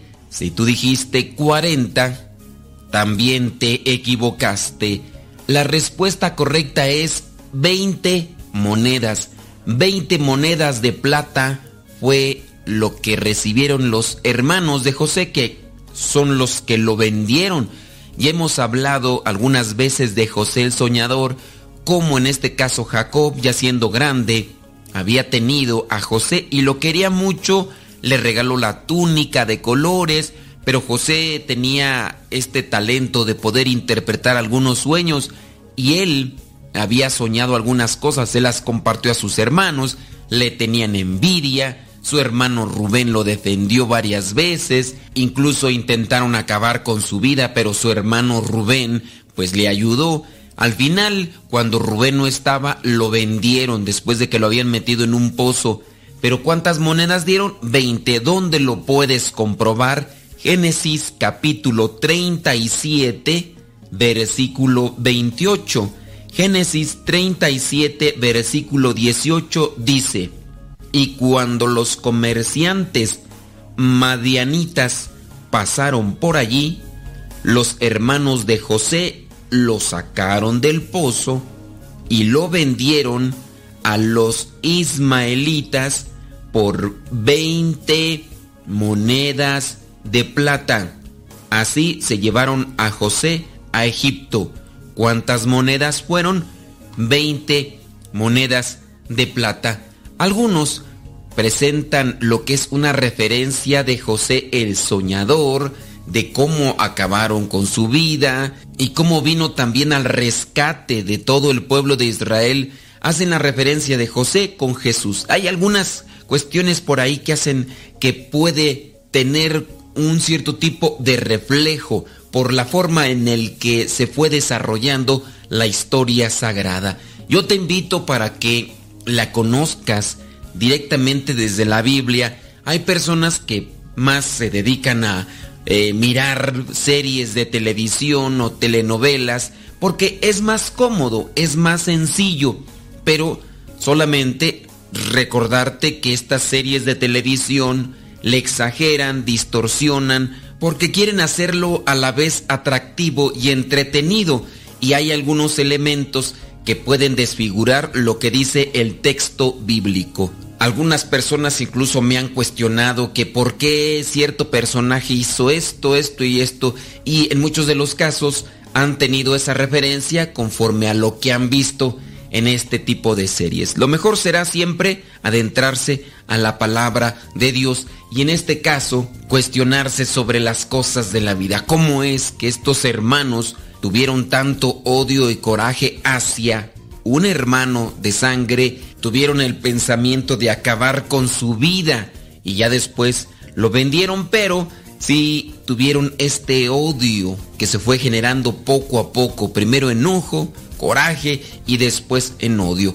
Tengamos cuidado y pidámosle a Dios que cuide nuestro corazón y nuestros pensamientos para no llegar a esta situación donde a lo mejor tú dices yo no vendo a mi hermano por unas monedas, pero puede ser que le dejes de hablar, puede ser que simplemente no quieras mirarlo, no porque vayas a recibir unas monedas por su persona, sino porque muchas veces se sabe de hermanos de sangre que se dejan de hablar por cuestiones de herencia, cuestiones materiales. Es decir, el dinero se interpone entre la relación de hermanos. Que eso no pase, que el Espíritu Santo cuide nuestros corazones y nuestras mentes para no caer hasta esa situación.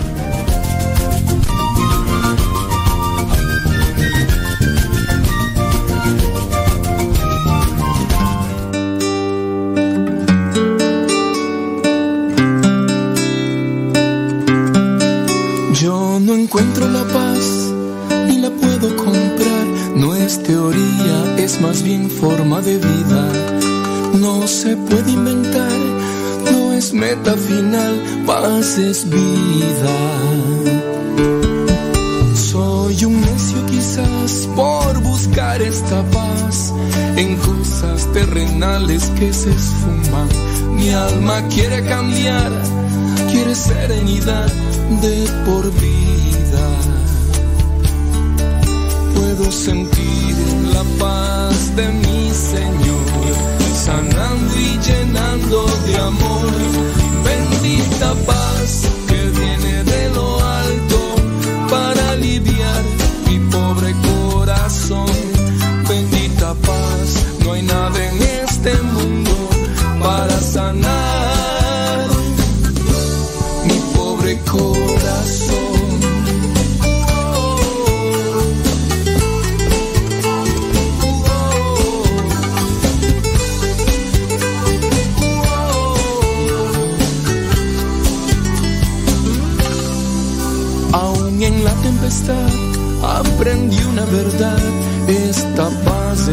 a mil tormentas. Es regalo de Dios para la humanidad.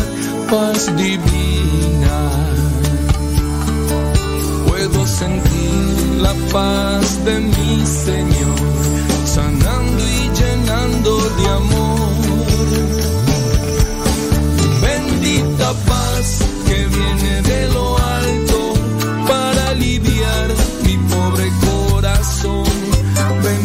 paz. No hay nada en este mundo para sanar a mi pobre corazón. Bendita paz que viene de lo alto para aliviar mi pobre corazón. Bendita paz, no hay nada en este mundo para sanar mi pobre corazón.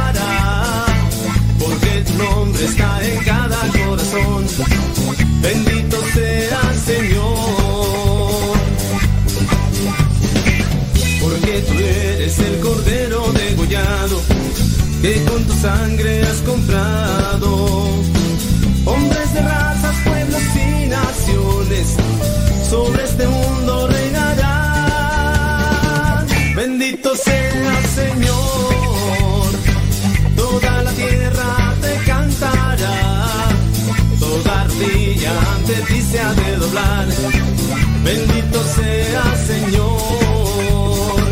Bendito sea Señor, toda criatura te alabará, porque tu nombre está en cada corazón.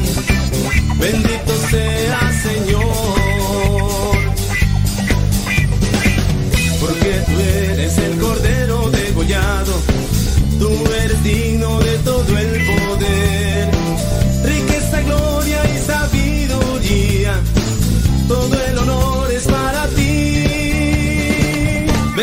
sea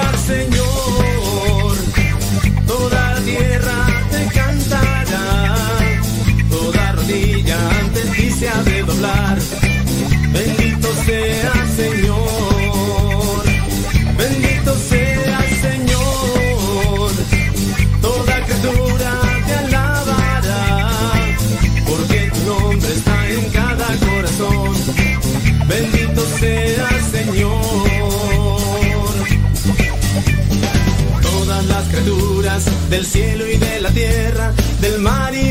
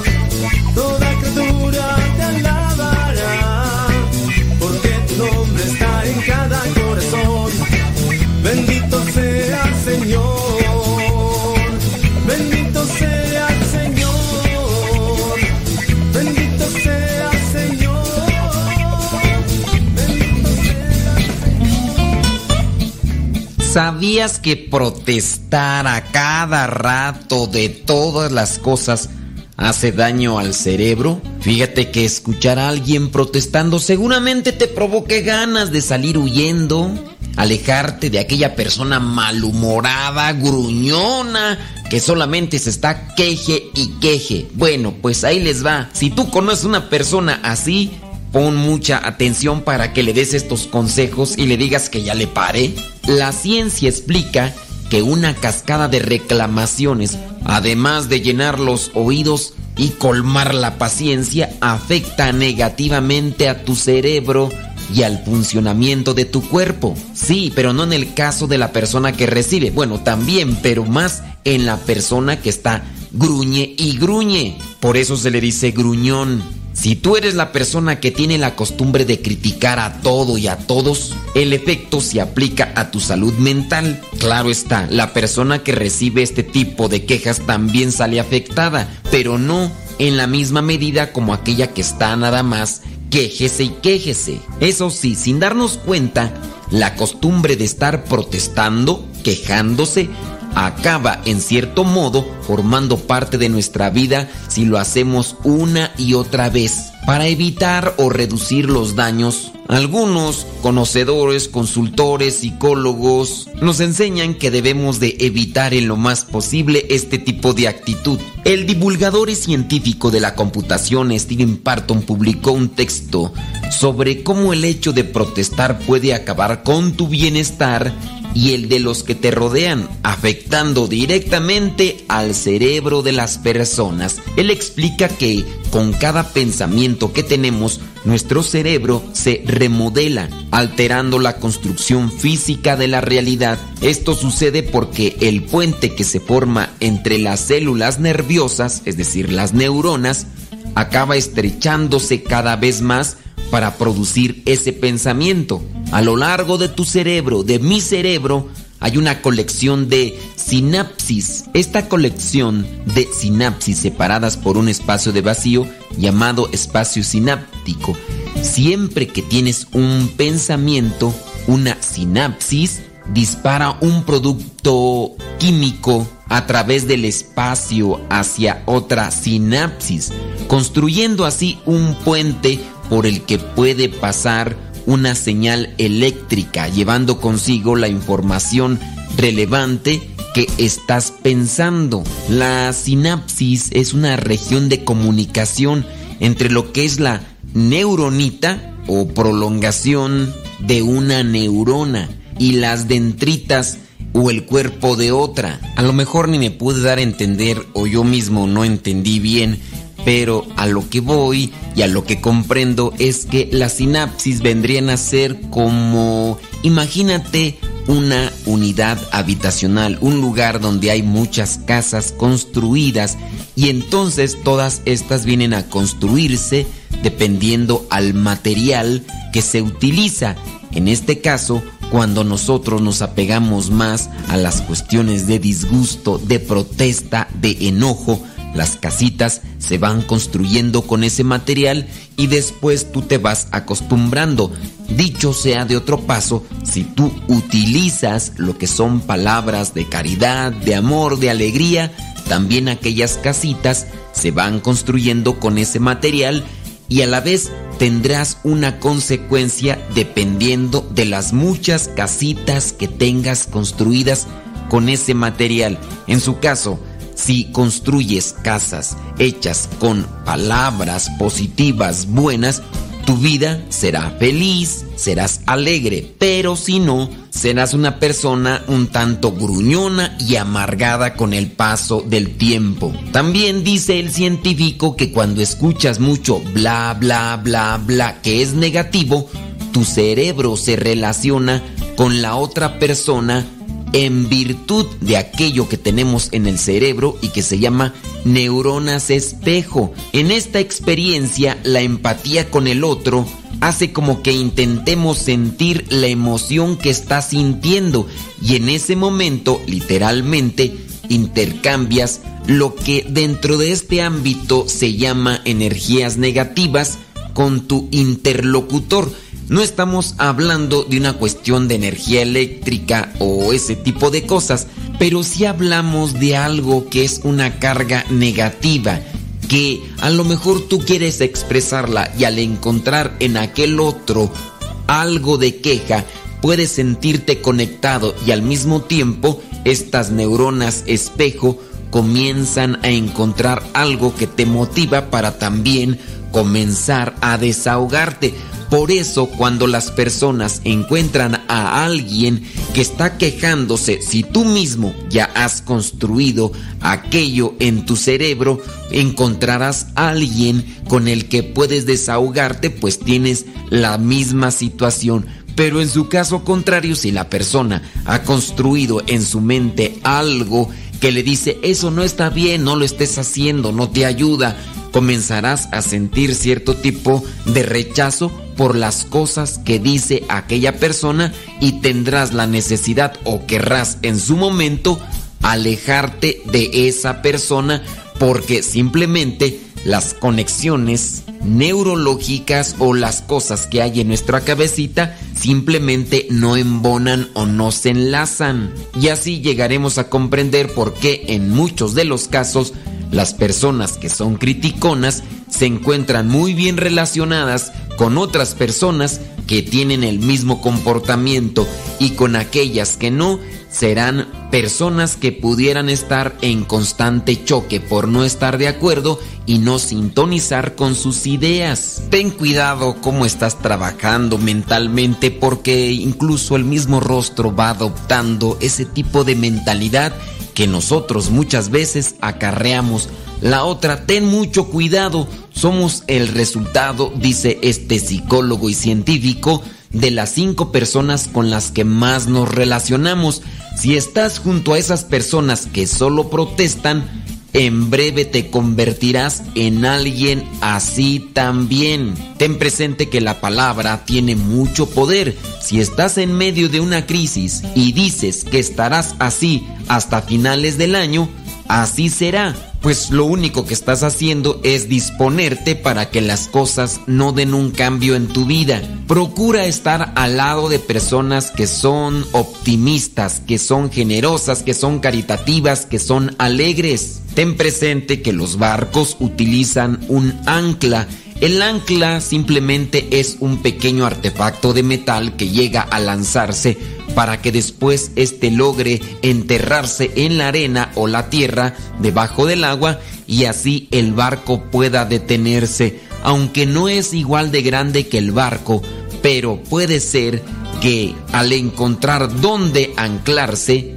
el barco simplemente no pueda moverse y así nosotros en ocasiones tengamos esa misma postura. Recuerda que protestar es un hábito, un mal hábito y eso puede cambiarse. Dicen los científicos que nuestro cerebro tarda 21 días en entender que creamos un hábito. Después del hábito se convierte en rutina. Por eso evita mantener actitudes negativas, ya que estas después de muchos días se te van a hacer rutina y sin darte cuenta las vas a tener y quizá estés haciendo que los que te rodean pasen un mal rato. Intenta cambiar de tema cuando te encuentras con una persona que comienza a protestar, eso será lo mejor. Trata de utilizar palabras positivas, claras, buenas, alegres y que puedan servir para un mejor diálogo. Recuerda que si alguien comienza a protestar, no hagas coro o no hagas réplica de la crítica que está haciendo. Trata de sacar o resaltar las virtudes de la persona o simplemente cambia de plática si no puedes hacer eso. O en su caso te puede perjudicar con la persona con la que estás hablando. Pero eso sí, no intentes corregir a esa persona. En ese momento en que la persona se está desahogando o sacando las cosas negativas, puede ser contraproducente. Sé paciente y espera el momento oportuno en el cual puedas ayudarle para que cambie su manera de pensar. Si no puedes hacer que la persona cambie de manera de pensar o de hablar en ese momento solamente, guarda silencio. Yo te invito incluso a que hagas una oración por esa persona. Recuerda lo que dice Romanos capítulo 12, versículo 2. Si tú no cambias tu manera de pensar, no podrás cambiar tu manera de actuar. Tengamos cuidado con lo que pensamos porque así llegaremos a hablar y con el tiempo vamos a llegar a comportarnos de tal manera.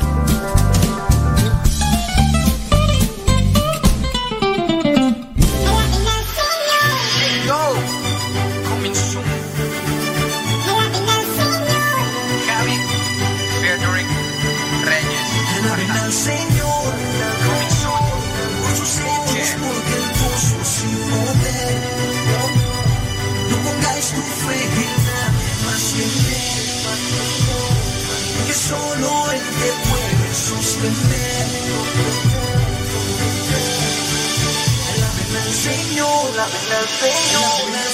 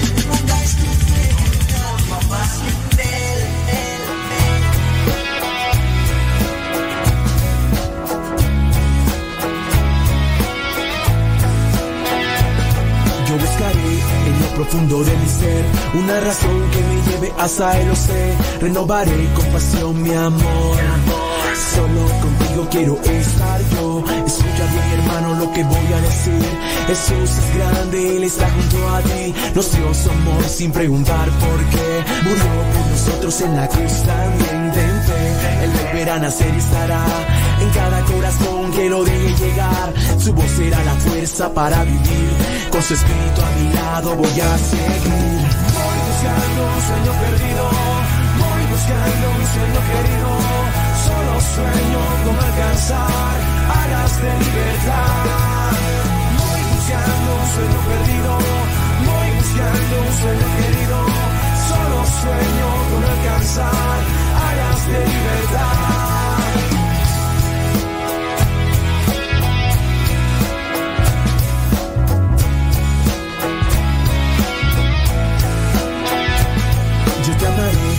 nadie que me pueda detener. Tú me amarás, en esta vida sin igual, me llenarás con todo tu amor.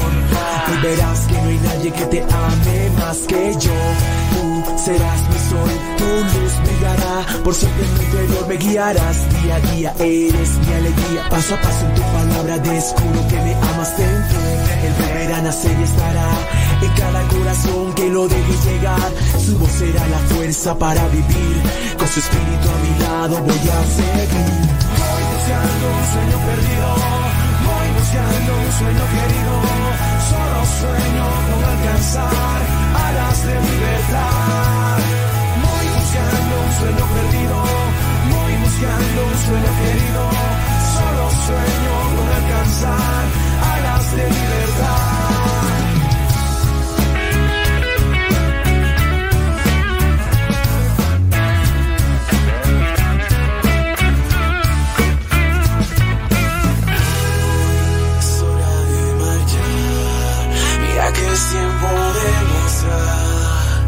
Que el Padre nos dejó de enseñanza es hora de continuar por el camino de la verdad y su palabra siempre llevar.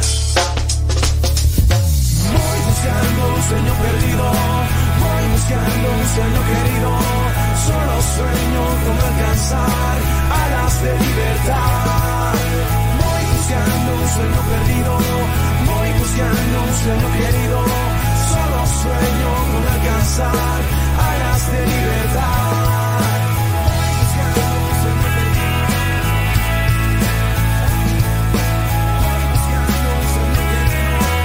alas de libertad.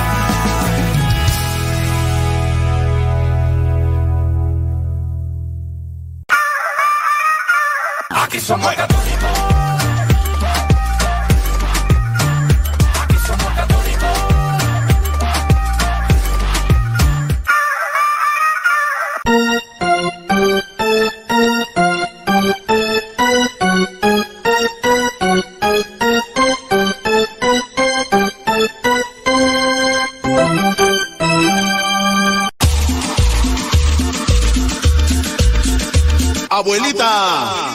tu nieto y ya llegué.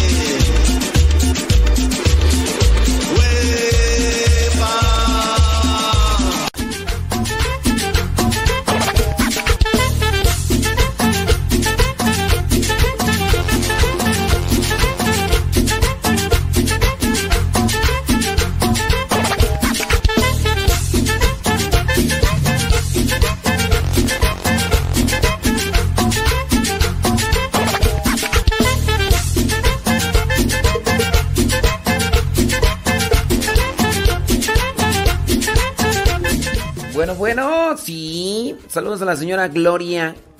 Señora Gloria Nieves. Que está cumpliendo años. Ay, Gloria. Está ahí en la cocina económica, allá en Morelia, Michoacán. Me dicen que allá en Puebla también está cayendo agüita. Agüita de coco. Aquí mira, nublado. Eh, no está lloviendo, pero está nublado. Estuvo lloviendo durante la noche. Eh, me fui a traer un chocolate ahí a la mm, cocina. Nada más que se les pasó de azúcar. Pero está bien. Está bien. Le- a los que miraron el diario misionero, ayer les compartí cómo es entrar a la capilla, hacer oración. Y, y con el ruidito del agua. ¡Ah! ¡Qué chulada de maíz prieto! Y este. mm, Y bueno, pues es, es- son de los regalos de Dios, ¿verdad? Son de los regalos de Dios que hay que saborear, hay que deleitarnos con esos regalos de Dios. Qué chulada de maíz prieto. Hay personas eh, que, no, no, no han visto eh, llover como, como llueve aquí en México. Sí. A mí me, me requete, quete, quete, quete, quete, quete, quete, quete. me requete encanta este clima. A mí. A mí.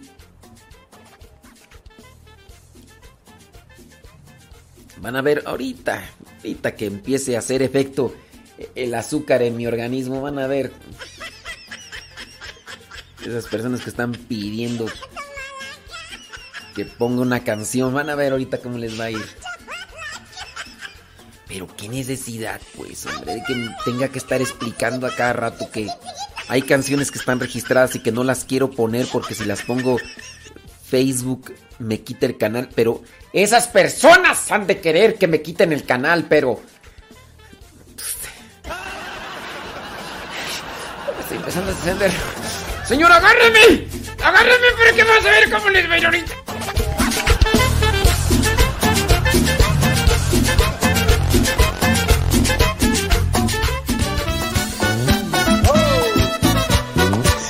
Oh.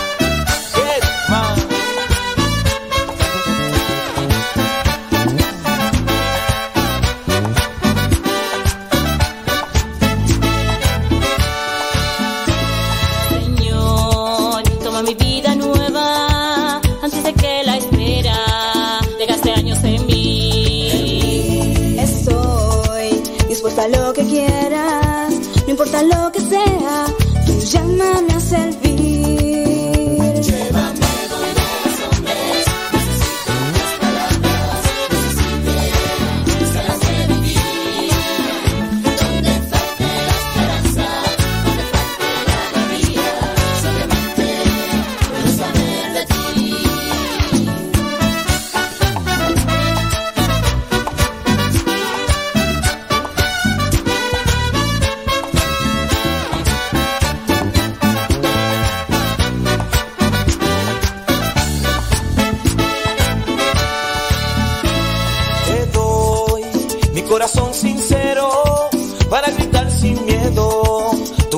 Señor. Tendré mis manos sin cansancio, tu historia entre mis labios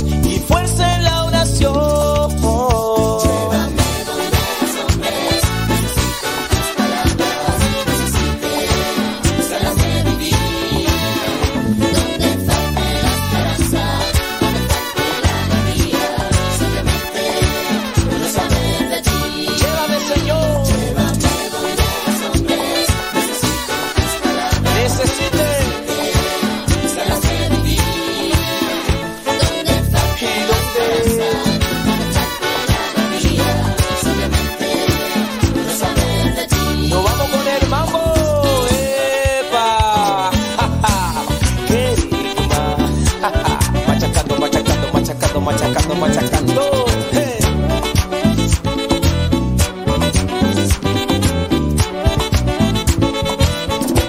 Tíralo, venga.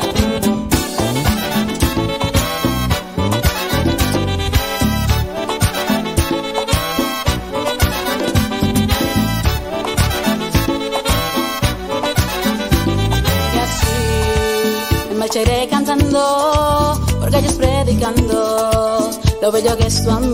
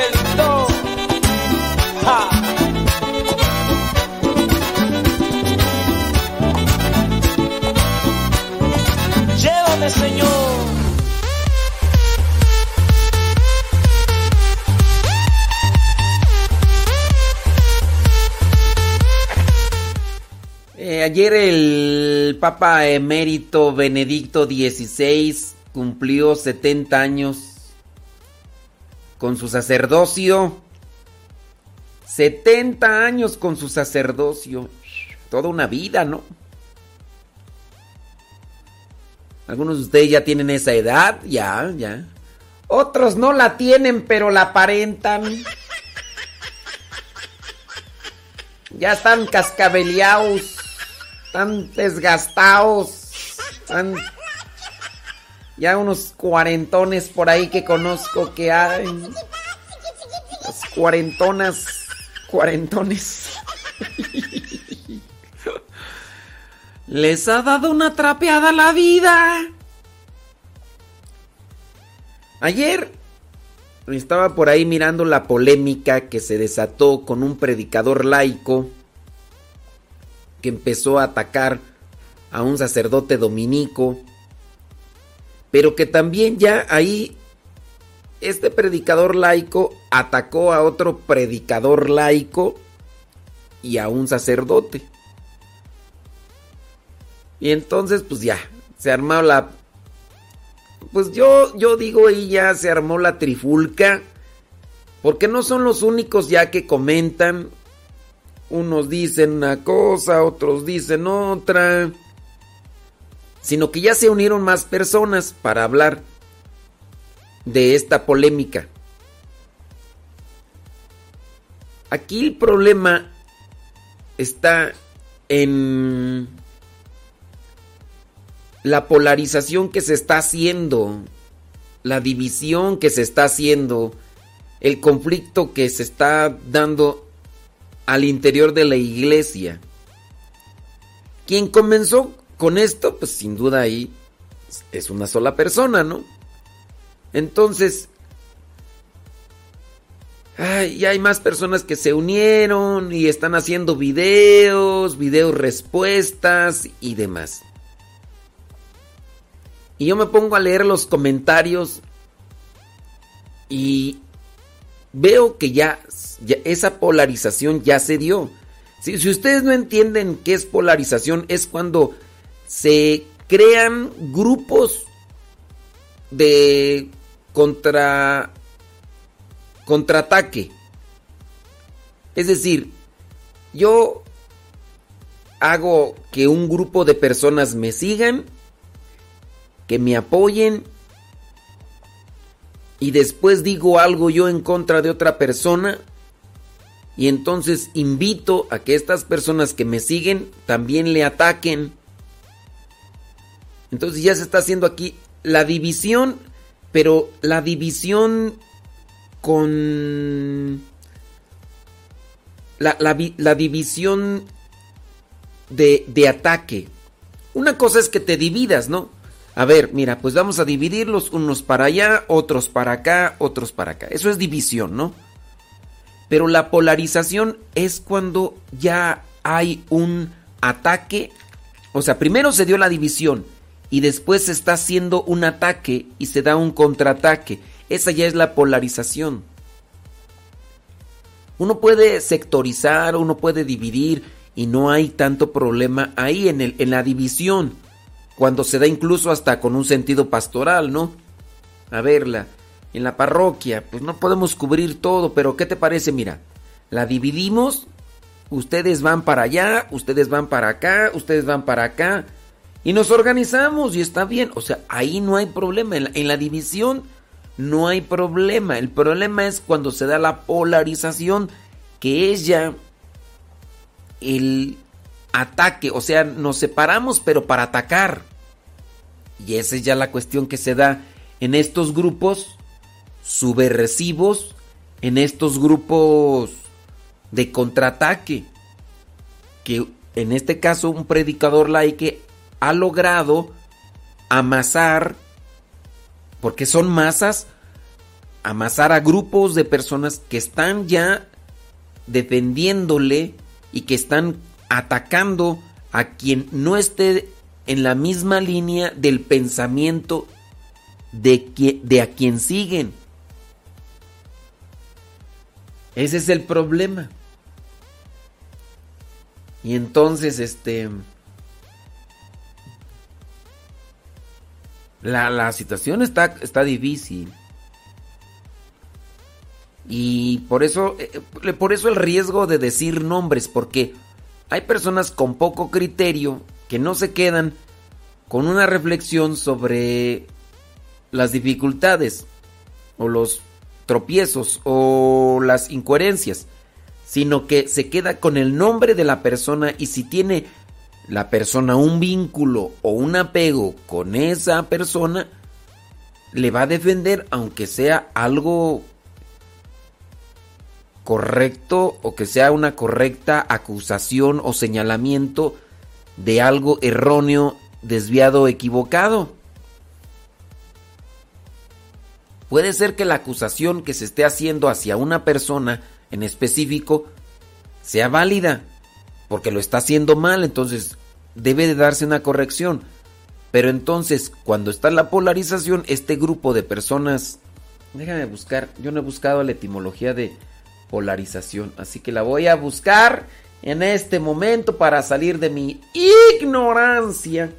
Etimología de polarización. Vamos a checar a ver qué.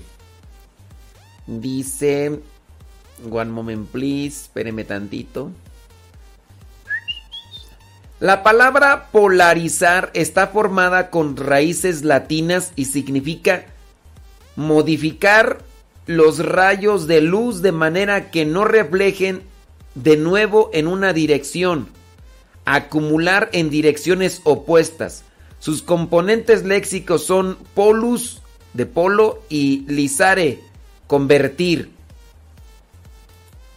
Bueno, pero eh, eh, bueno, se entiende que es eso de, de, cambiar los rayos de la luz para que reflejen en una di dirección diferente.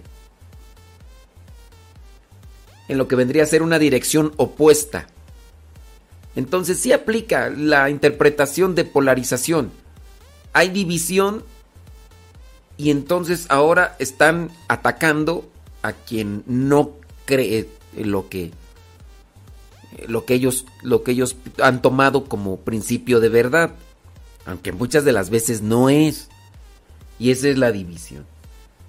Yo, yo les invito a ustedes, pues no, pues, miren, siendo sinceros, ustedes son muy poquitos a comparación de las muchas, pero muchas personas que, que siguen a los que están involucrados en estos conflictos que ni siquiera son de fe, no son conflictos religiosos, mmm, ni siquiera son conflictos morales. Son conflictos de, de conciencia personal o de, de perspectiva personal. Eh, con esto del principalmente el punto de partida del conflicto del laico hacia un sacerdote y hacia otro laico, el punto de conflicto es sobre una vacuna. Una vacuna que comenzó para atacar un virus que está afectando la salud y está acabando con la vida de muchas personas. Y que algunos han tomado esa vacuna para conectarla con las cuestiones religiosas y hablar de situaciones de conspiración y que demás y, y así lo del virus, lo del tapabocas y, lo, lo están mezclando con cuestiones religiosas cuando no deberían. Hay otras cosas que se relacionan, pero aquí no deberían. Hay principios de verdad irrefutables. ¿Existe el virus? Sí existe el virus. Antes decían muchos que no existía. ¿Cuál era su fundamento? Yo no he visto a ninguna persona enferma, decían algunos, que decían, no hemos visto a personas enfermas con ese virus. Muy bien, a México todavía no llegaba. Llegó. Y llegó tumbando caña y ya se llevó a algunos conocidos y familiares y muy cercanos y otros que, que eran nuestros conocidos. ¿Existe el virus? Sí existe el virus. El conflicto ahora entonces viene con lo que vendría a ser una propuesta de vacuna que han respaldado muchos que tienen conocimiento científico. Y hay otros que no tienen conocimiento científico y rechazan la vacuna. Y hay otros que tienen conocimiento científico y también rechazan la vacuna.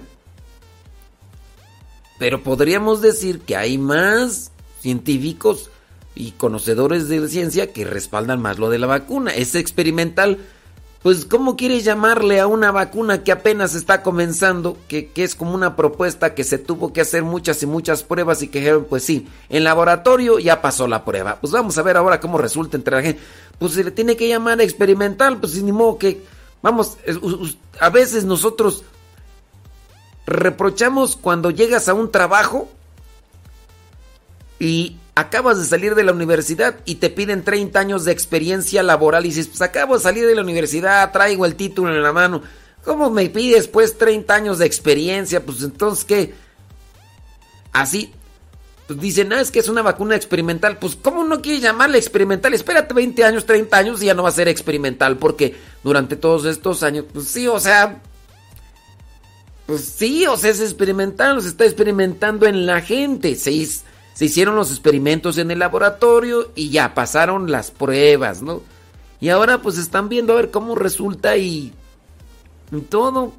Y por eso algunos no se la quieren poner porque dicen que es experimental. Pues sí, pues espérate 10 años, 20 años y ya vas a ver que ya no se le va a dar el título de experimental. Ahora, que dicen que trae un chip, no viene nada. Si la tecnología ya estuviera tan avanzada para meter un chip en una vacuna, no hombre, seríamos cyborgs, cyborgs, así de esos.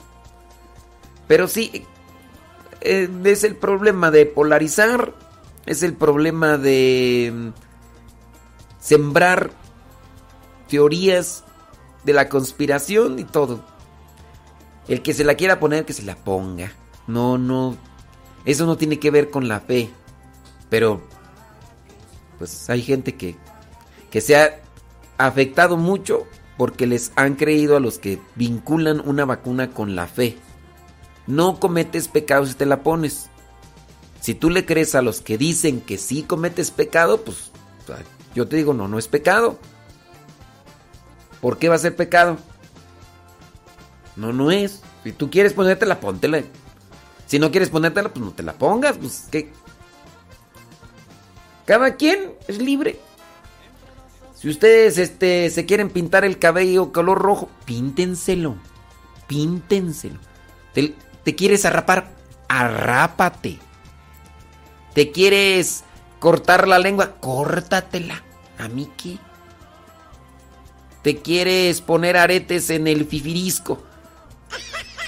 Ponte los aretes donde tú quieras. ¿A? Yo solamente te digo que pues eso ya... Pues, no, ¿verdad? Yo no me lo pongo. Y esas cosas ya no. Son cuestiones... Se ponen inyecciones del... ¿Cómo le llaman tú? Del... Esta cosa para verse más gorditos en la piel.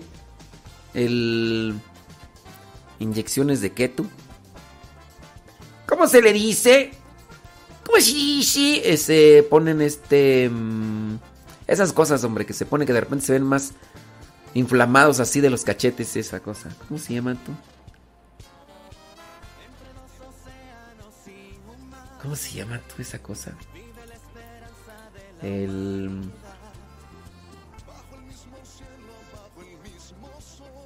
El Botox, ándale, el Botox. Sí.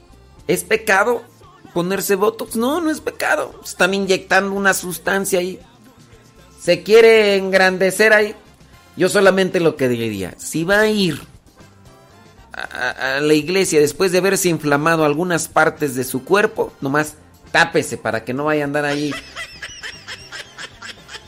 Se quiere poner la inyección de la vacuna, que es experimental, pues ni modo que no llamarla experimental. O sea,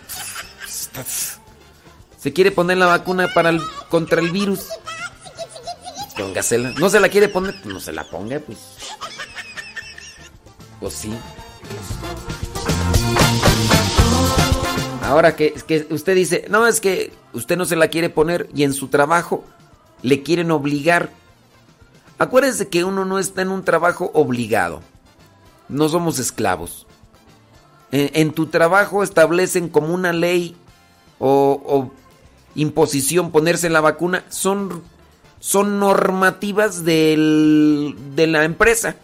El que dirige la empresa establece que dice que Así como puede decir el de la empresa, el del trabajo, el de la fábrica, ¿saben qué? Aquí se tienen que poner un uniforme. Ay, no, eso es imposición. Yo no quiero utilizar ese uniforme, además está bien feo. Cámbiese de trabajo. Le quieren poner la vacuna, cámbiese de trabajo y ya. No hay imposición.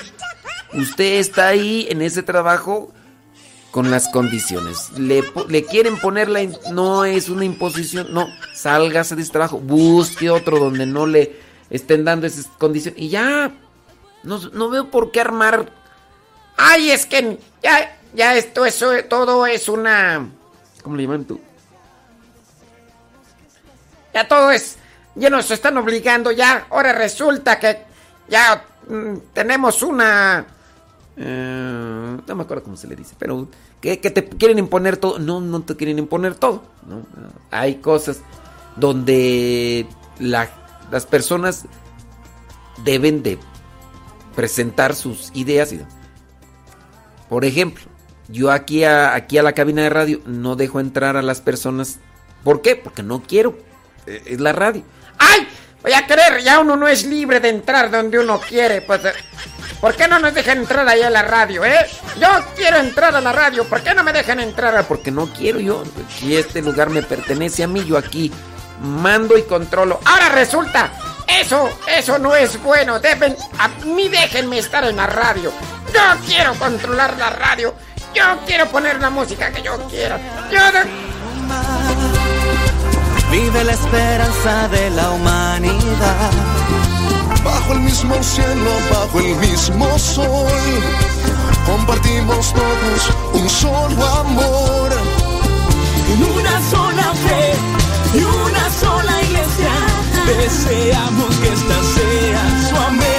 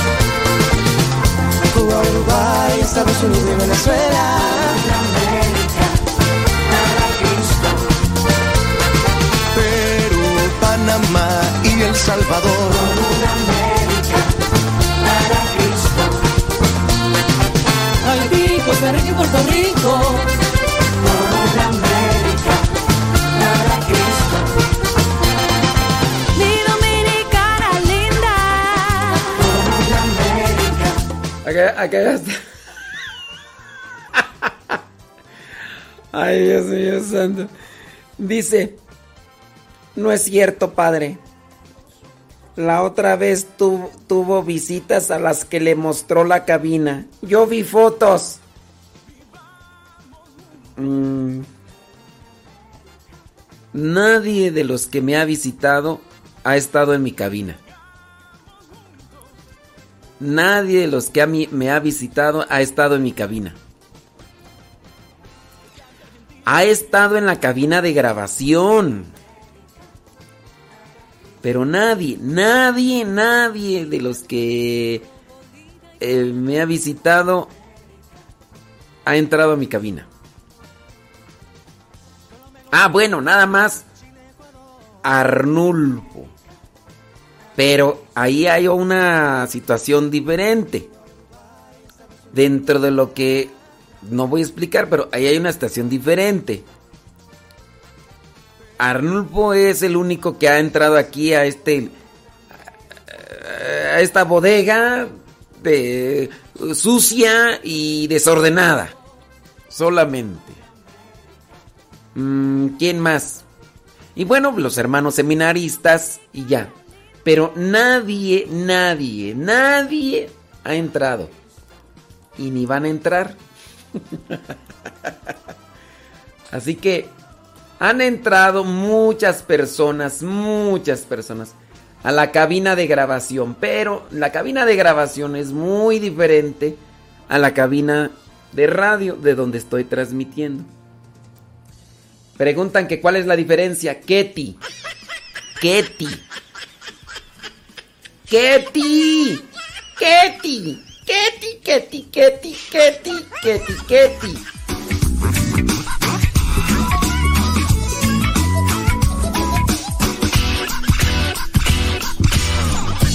Así como es dulce tu corazón, así también es tu voz, que me levanta siempre en la madrugada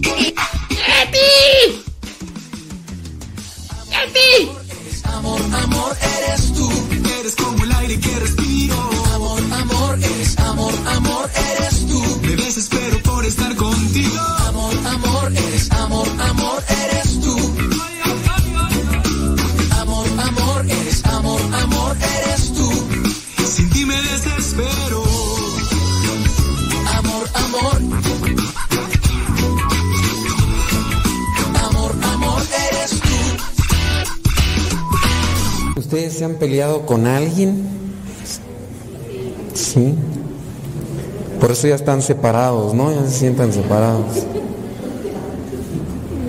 Yo creo que la mayoría de nosotros nos hemos disgustado con alguien, nos hemos dejado de hablar, eh, incluso a lo mejor nos- hemos llegado hasta los golpes.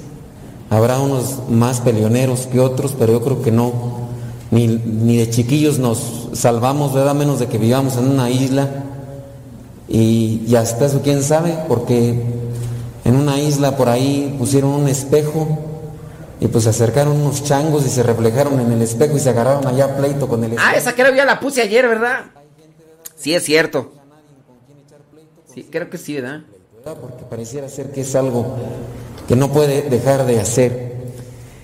Pero eh, esto de disgustarnos y de pelearnos, que se da muy comúnmente, yo creo que está bien analizar de las peleas que hemos tenido o de las que tenemos muy frecuentemente analizar, cuál es la razón o cuál es la raíz de nuestros problemas o dificultades con los demás. Porque en base a eso creo que nosotros, si queremos mejorar y, y corregirnos, podemos hacer un análisis para evitar cierto tipo de cosas. Traigo una palabra dándole vueltas y vueltas en mi cabeza. Sí, ya, esa fue de ayer. Sorry con excuse me, me equivoqué, perdón. Soy ser humano. Esta azúcar ya me tiene loco. espéreme.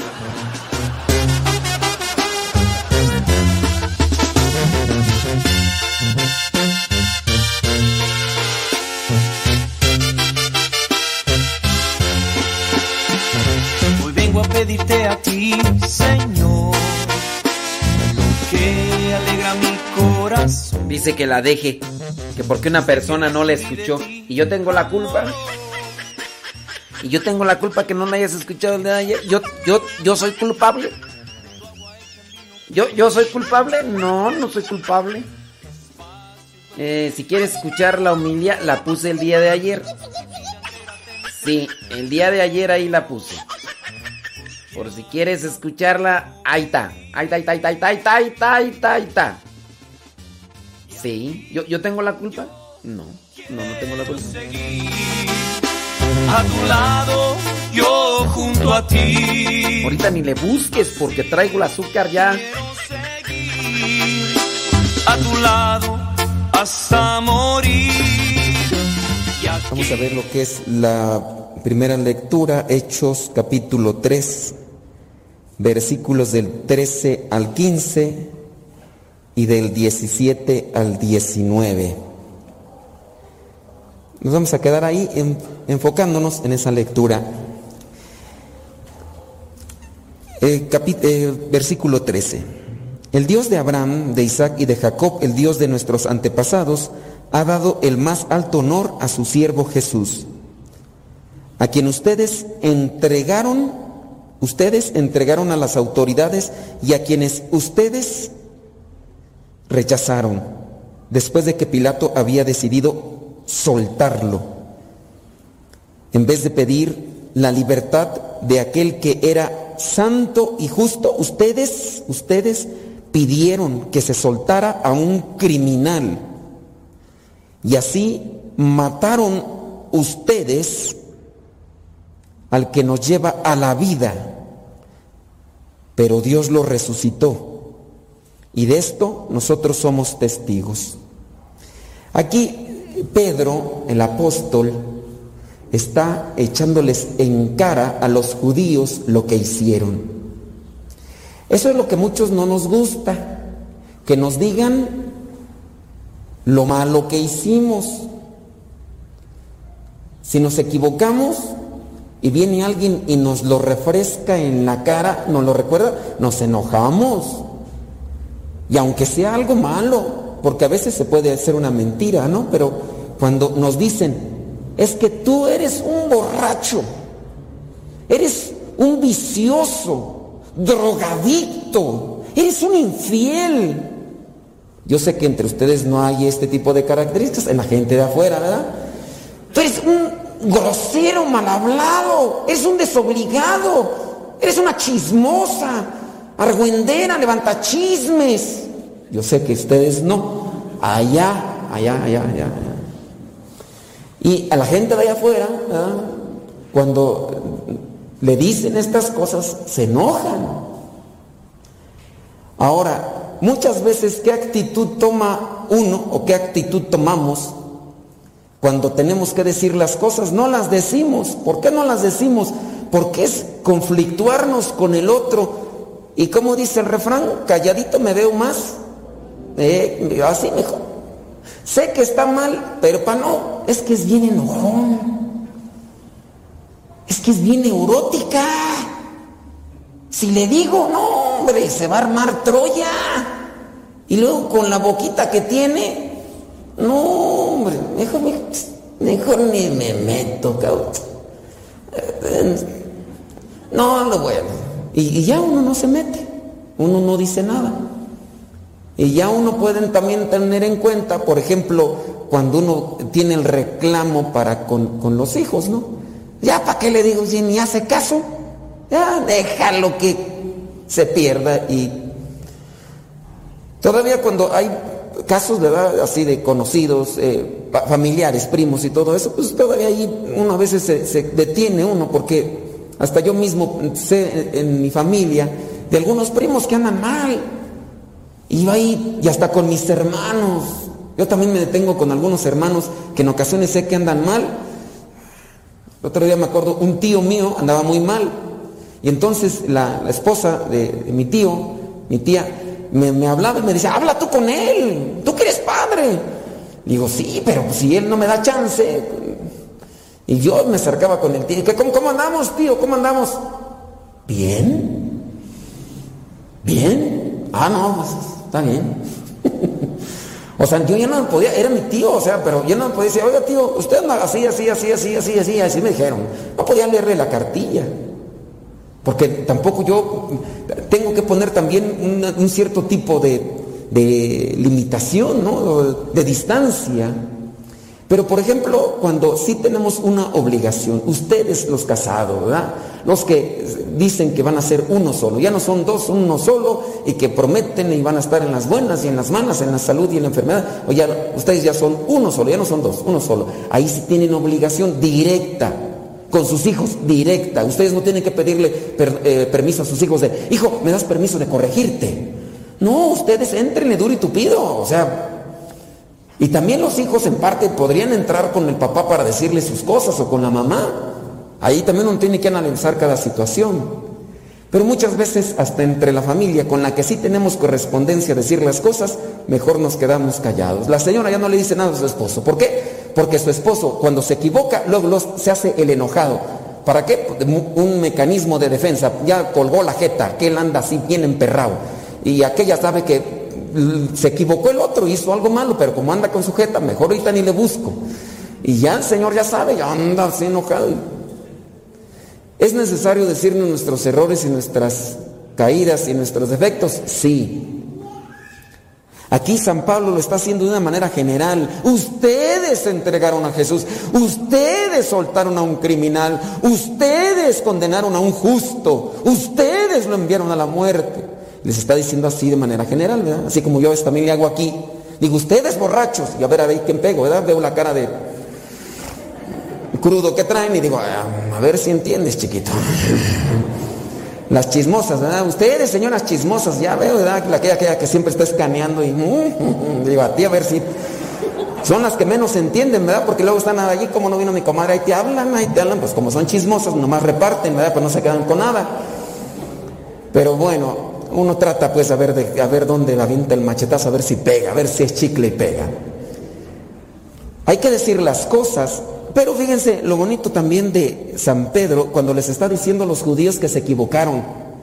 Él, o sea, uno tiene que decir en qué te equivocas, pero uno también tiene que ser comprensivo, porque una veces uno es muy duro y, y a veces hasta eh, frío y hiriente para decir las cosas. Por ejemplo, cuando nosotros vemos que alguien que se equivocó, hizo algo malo, uno no le dice, oye, eh, ¿te pasó algo? Eh, ¿Te distrajiste? O, qué pasó en tu vida? ¿Por qué, ¿Por qué hiciste esto que no era correcto? Uno no entra así. Uno dice, estúpido, idiota, baboso. ¿Por qué? Ustedes no, las de allá afuera, ¿eh? Las de allá afuera. Yo sé que ustedes son unas almas de Dios, se les nota en los ojos. Los traen dormidos, así también andan ustedes. ¿eh? Entonces, fíjense cómo es San Pablo. Veamos ahí en el versículo 17, que es algo que también debemos de aprender a corregir. O sea, decir en lo que está mal, pero fíjense cómo entra eh, San Pablo, versículo 17. Ya sé, hermanos, que cuando ustedes y sus jefes mataron a Jesús, lo hicieron sin saber. Ya sé que te equivocaste. Y a lo mejor te equivocaste eh, sin saber. A lo mejor no me diste las consecuencias. A lo mejor fuiste muy impulsivo. Que es uno donde, ¿Qué se aplica ahí? La comprensión. Entonces, ¿qué hay que hacer? Hay que corregir, pero con comprensión, siendo comprensivo. Usted, papá, usted, mamá, está corrigiendo a su muchacho. Vea, es un niño. ¿Cuántos niños? Esos chiquillos de rosas ahí. Esos no entienden todavía razones. se equivocó, hizo algo que no quería usted. Le dijo, deja ahí, y no dejó, y al rato lo quebró. Y te dije, tonto, vivoso, idiota. Y no entienden ellos todavía. O sea, sea comprensiva. Está adolescente, en, época de la punzada. Estos también no entienden, está, baboso todavía. Así estábamos nosotros, a lo mejor ustedes estaban peor que yo, no sé. Pero uno cuando está adolescente, uno nada más es un impulsivo, uno no hace cosas bien. Ya está más joven, todavía no carbura, todavía no madura. Entonces la comprensión, ya está joven, ya está grande.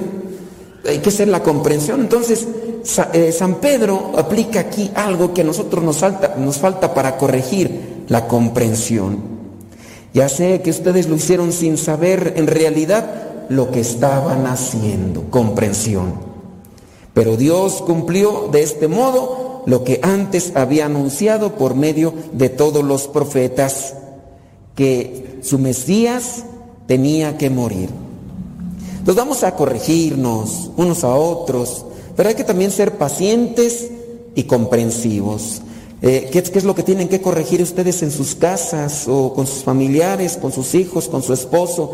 También apliquen eh, la comprensión. Vayámonos al caso de los esposos, los de afuera, ¿verdad? los de aquí que vinieron, no.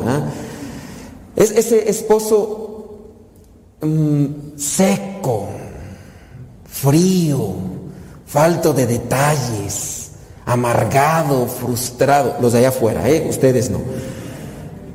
Señoras, también, porque a veces las señoras critican a los esposos, es que ya no hay detalles, padre, ya todo tosco, ya mano seca, mano dura, fría, siempre con su cara de amargado, frustrado.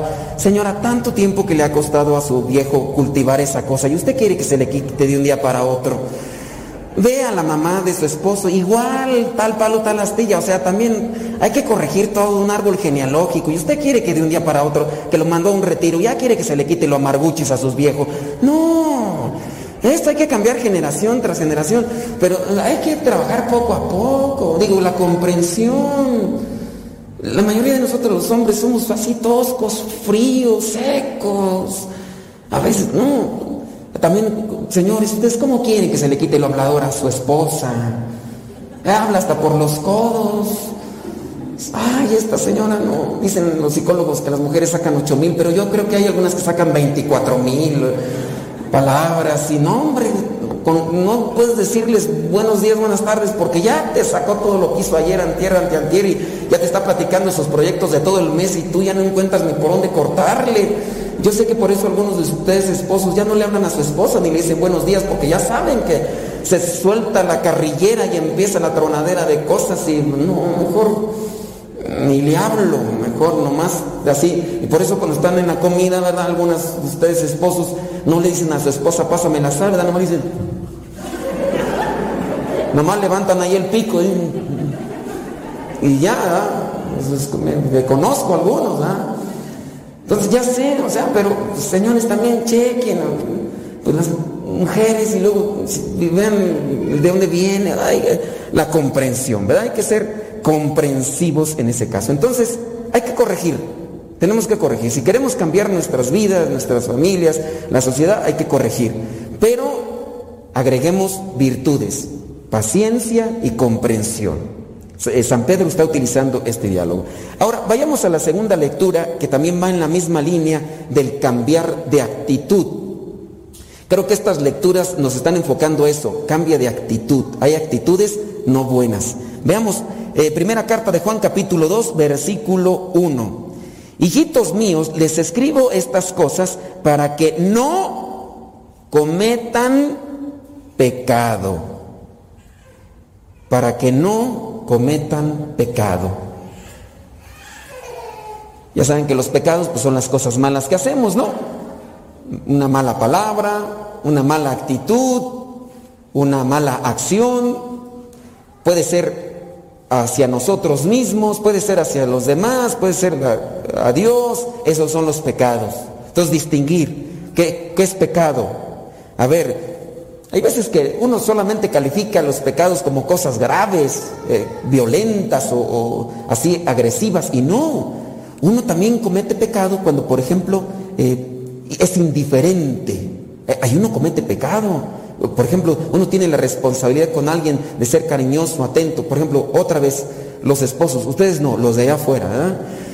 Prometieron ser, eh, estar en las buenas y en las malas, en la salud y en la enfermedad. Y entonces eso es estar allá a un lado. Entonces el esposo o la esposa no son atentos, son desprecian, son fríos, son secos. Eso también es algo malo que se está haciendo. Hay veces que no necesariamente tenemos que andar diciendo palabras altisonantes, pero decimos palabras despreciativas. Eres una inútil, ni siquiera una marucha, ¿me sabes preparar? O sea, ya, ya con eso la están despreciando. O sea, ya cuando le dicen a una mujer, no le dijeron una mala palabra en el sentido peyorativo, pero la despreciaron. ¿Ya ves? Y luego tú no quieres que ande por allá, pues si no sirves ni para eso. Y ya con eso le dijeron algo a aquella mujer que se sintió mal. O a sus hijos, porque no les hicieron caso. ¿Cuántas veces no nos han dicho, eres un bueno para nada, inútil? Y ya, ¿qué siente uno ahí en el corazón? Va a decir, ay, gracias papá por esos cariños. Ay, mi papá me quiere bien mucho porque, ay, me dice que soy un baboso, menso, tarugo inútil, bueno para nada. Ay, yo como guardo esas palabras en mi corazón, zafado, sin sentido, palabras que me decían a mí, ¿verdad? Yo hago mi catarsis. Entonces, ese tipo de cosas hieren, lastiman, y uno no se da cuenta. Y con eso uno está cometiendo pecados. ¿Cuántas de las veces no encontramos a los muchachitos que no tienen aspiraciones en la vida? Les preguntas, ¿qué vas a hacer cuando seas más grande? Pues no sé, ¿Por qué no sabe? Pues porque le han dicho que es un bueno para nada, un flojo, holgazán. Tú no sirves para nada. Y sin darse cuenta han afectado la vida, autoestima de otro. Y eso es pecado. ¿Quiénes somos nosotros para humillar, lastimar, denigrar la dignidad de otros? Y también nos va a pedir cuentas Dios de eso. Nos va a decir, a ver cómo trataste a los, a los que tenías contigo, a los que te tocaron, tu familia, tu esposa, tus hijos, a los demás, a nosotros, también los curas, nos va, a los misioneros nos van a preguntar Dios, oye, ¿tú cómo trataste a tu feligresía? A ver si se le olvida a Dios. No se me olvida, pero nos va a preguntar, ¿cómo los trataste? ¿Los animaste? Pues quién sabe si los animé, porque yo me esforzaba, yo trataba de decirle las cosas para que se mantuvieran despiertos y agarraran algo, Señor, pero esta gente mozocotuda, Señor, apenas llegaban y nomás acomodaban las tepalcuanas y empezaban como gallos despescuezados. Pues uno, ¿cómo hace allí, Señor? No puede uno allá hacer caso. Uno se va a querer justificar, ¿verdad? Pero el Señor sabe bien nuestros corazones. Dios nos va a pedir cuentas de eso. Entonces, si uno entiende que uno debe de corregir actitudes, uno debe de saber qué es lo que nos quiere decir Dios por medio de este versículo. Les escribo estas cosas para que no cometan pecado. ¿Cuáles pecados he cometido el día de hoy? ¿Qué pecados he cometido durante la semana? ¿Cómo he tratado a mi familia? ¿Cómo he tratado a mis compañeros de trabajo, mis vecinos? ¿He mentido? ¿He ofendido? ¿He lastimado? ¿He denigrado? ¿He humillado? ¿He robado? con los vicios que tengo. Hay gente que tiene vicios de alcohol, de alcoholismo, de drogas, y están llevando a la calle de la amargura a la familia, de familias destrozadas, con la infidelidad, tú que prometiste y andas por allá con otras mujeres, nada más llevando enfermedades venéreas, robando el dinero que le correspondería a tus hijos, entregándoselos allá en otros lugares y allá los de fuera, ¿verdad? Ustedes no, allá los de afuera, pero veamos lo que es más adelante, este dice, aunque si alguno comete pecado, tenemos ante el Padre un defensor que es Jesucristo, y Él es justo. Jesucristo se ofreció en sacrificio para que nuestros pecados sean perdonados, y no solo los nuestros, sino los de todo el mundo. Si obedecemos, versículo 3, si obedecemos los mandamientos de Dios, podemos estar seguros de que hemos llegado a conocerlo. A veces cuando uno pregunta, ¿tú conoces a Dios? Bueno, pues ¿cómo se demuestra que conoces a Dios o que conocemos a Dios? En la medida que le obedecemos. Pero si alguno dice, yo lo conozco, conozco a Dios y no obedece sus mandamientos, es un mentiroso y no hay verdad en él. En cambio, si uno obedece su palabra, en él se ha perfeccionado verdaderamente el amor de Dios y de ese modo sabemos que estamos unidos a Él.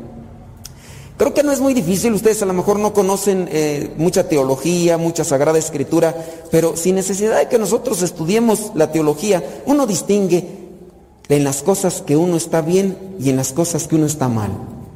No hay necesidad, bueno, sí hay necesidad de conocer la palabra, pero no, no puedes decir tú, ay, es que como yo no he estudiado la palabra de Dios, yo no conozco qué es pecado y qué no.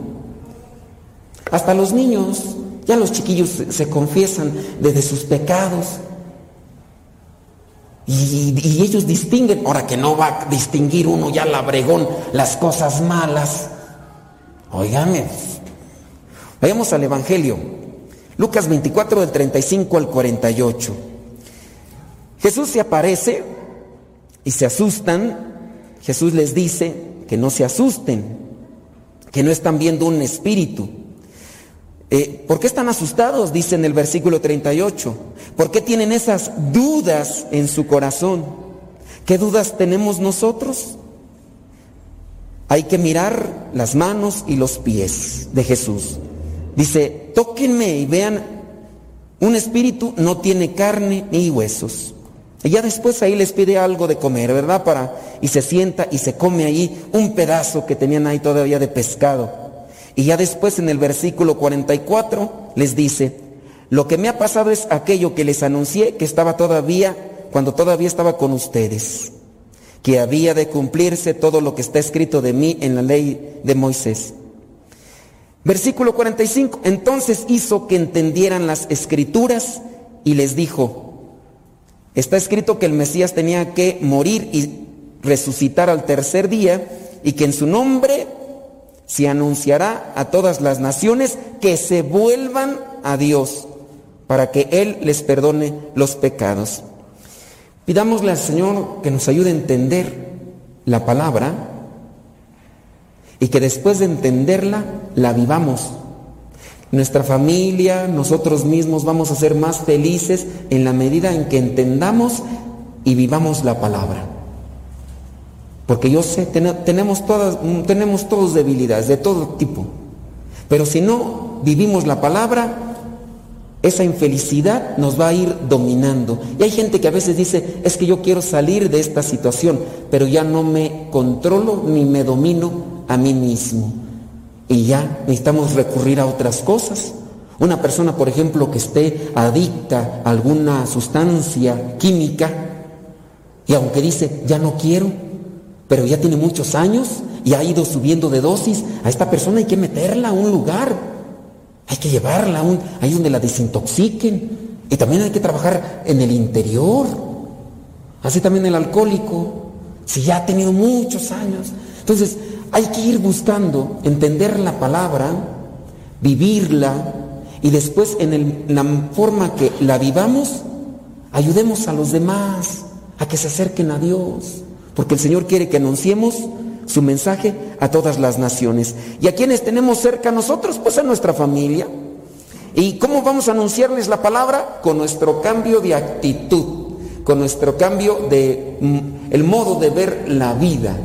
No ser pesimistas, no ser groseros, no ser hirientes, no ser ofensivos, no humillar, no despreciar. Entonces, trabajemos en eso. Porque ustedes, papás, pueden muy bien decirle a sus hijos, hijo, vamos a, a la misa, ándale. Y van a decir los hijos, ¿para qué? Si tú nada más allá cambias, ya cuando llegas aquí echando tus gritos, quejas, maldiciones, agarrándote de las greñas con papá, pleitos en las madrugadas, ahí estás mentándote la madre con él y que ya te vas a ir y ya juntaste tus cosas y ya hasta saliste y despertaste a todos los del vecindario, ya con los de allá afuera, ustedes no. Veces uno a veces escucha ese tipo de cosas y dice, y a veces es gente que viene aquí, pero que no asimila ni vive la palabra. Entonces, ojalá y la asimilemos y la vivamos para que nuestra vida cambie.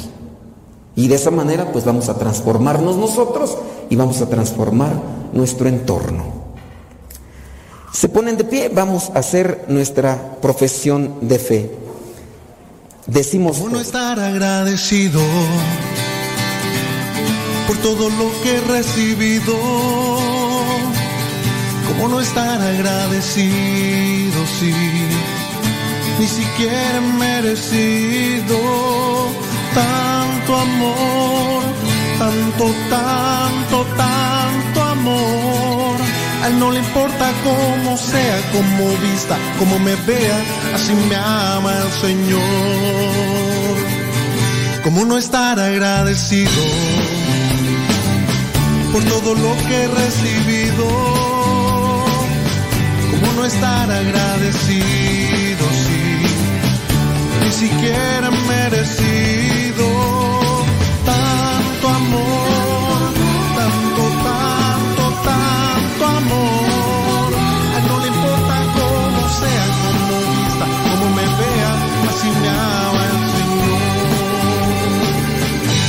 esfuerzos se han rendido,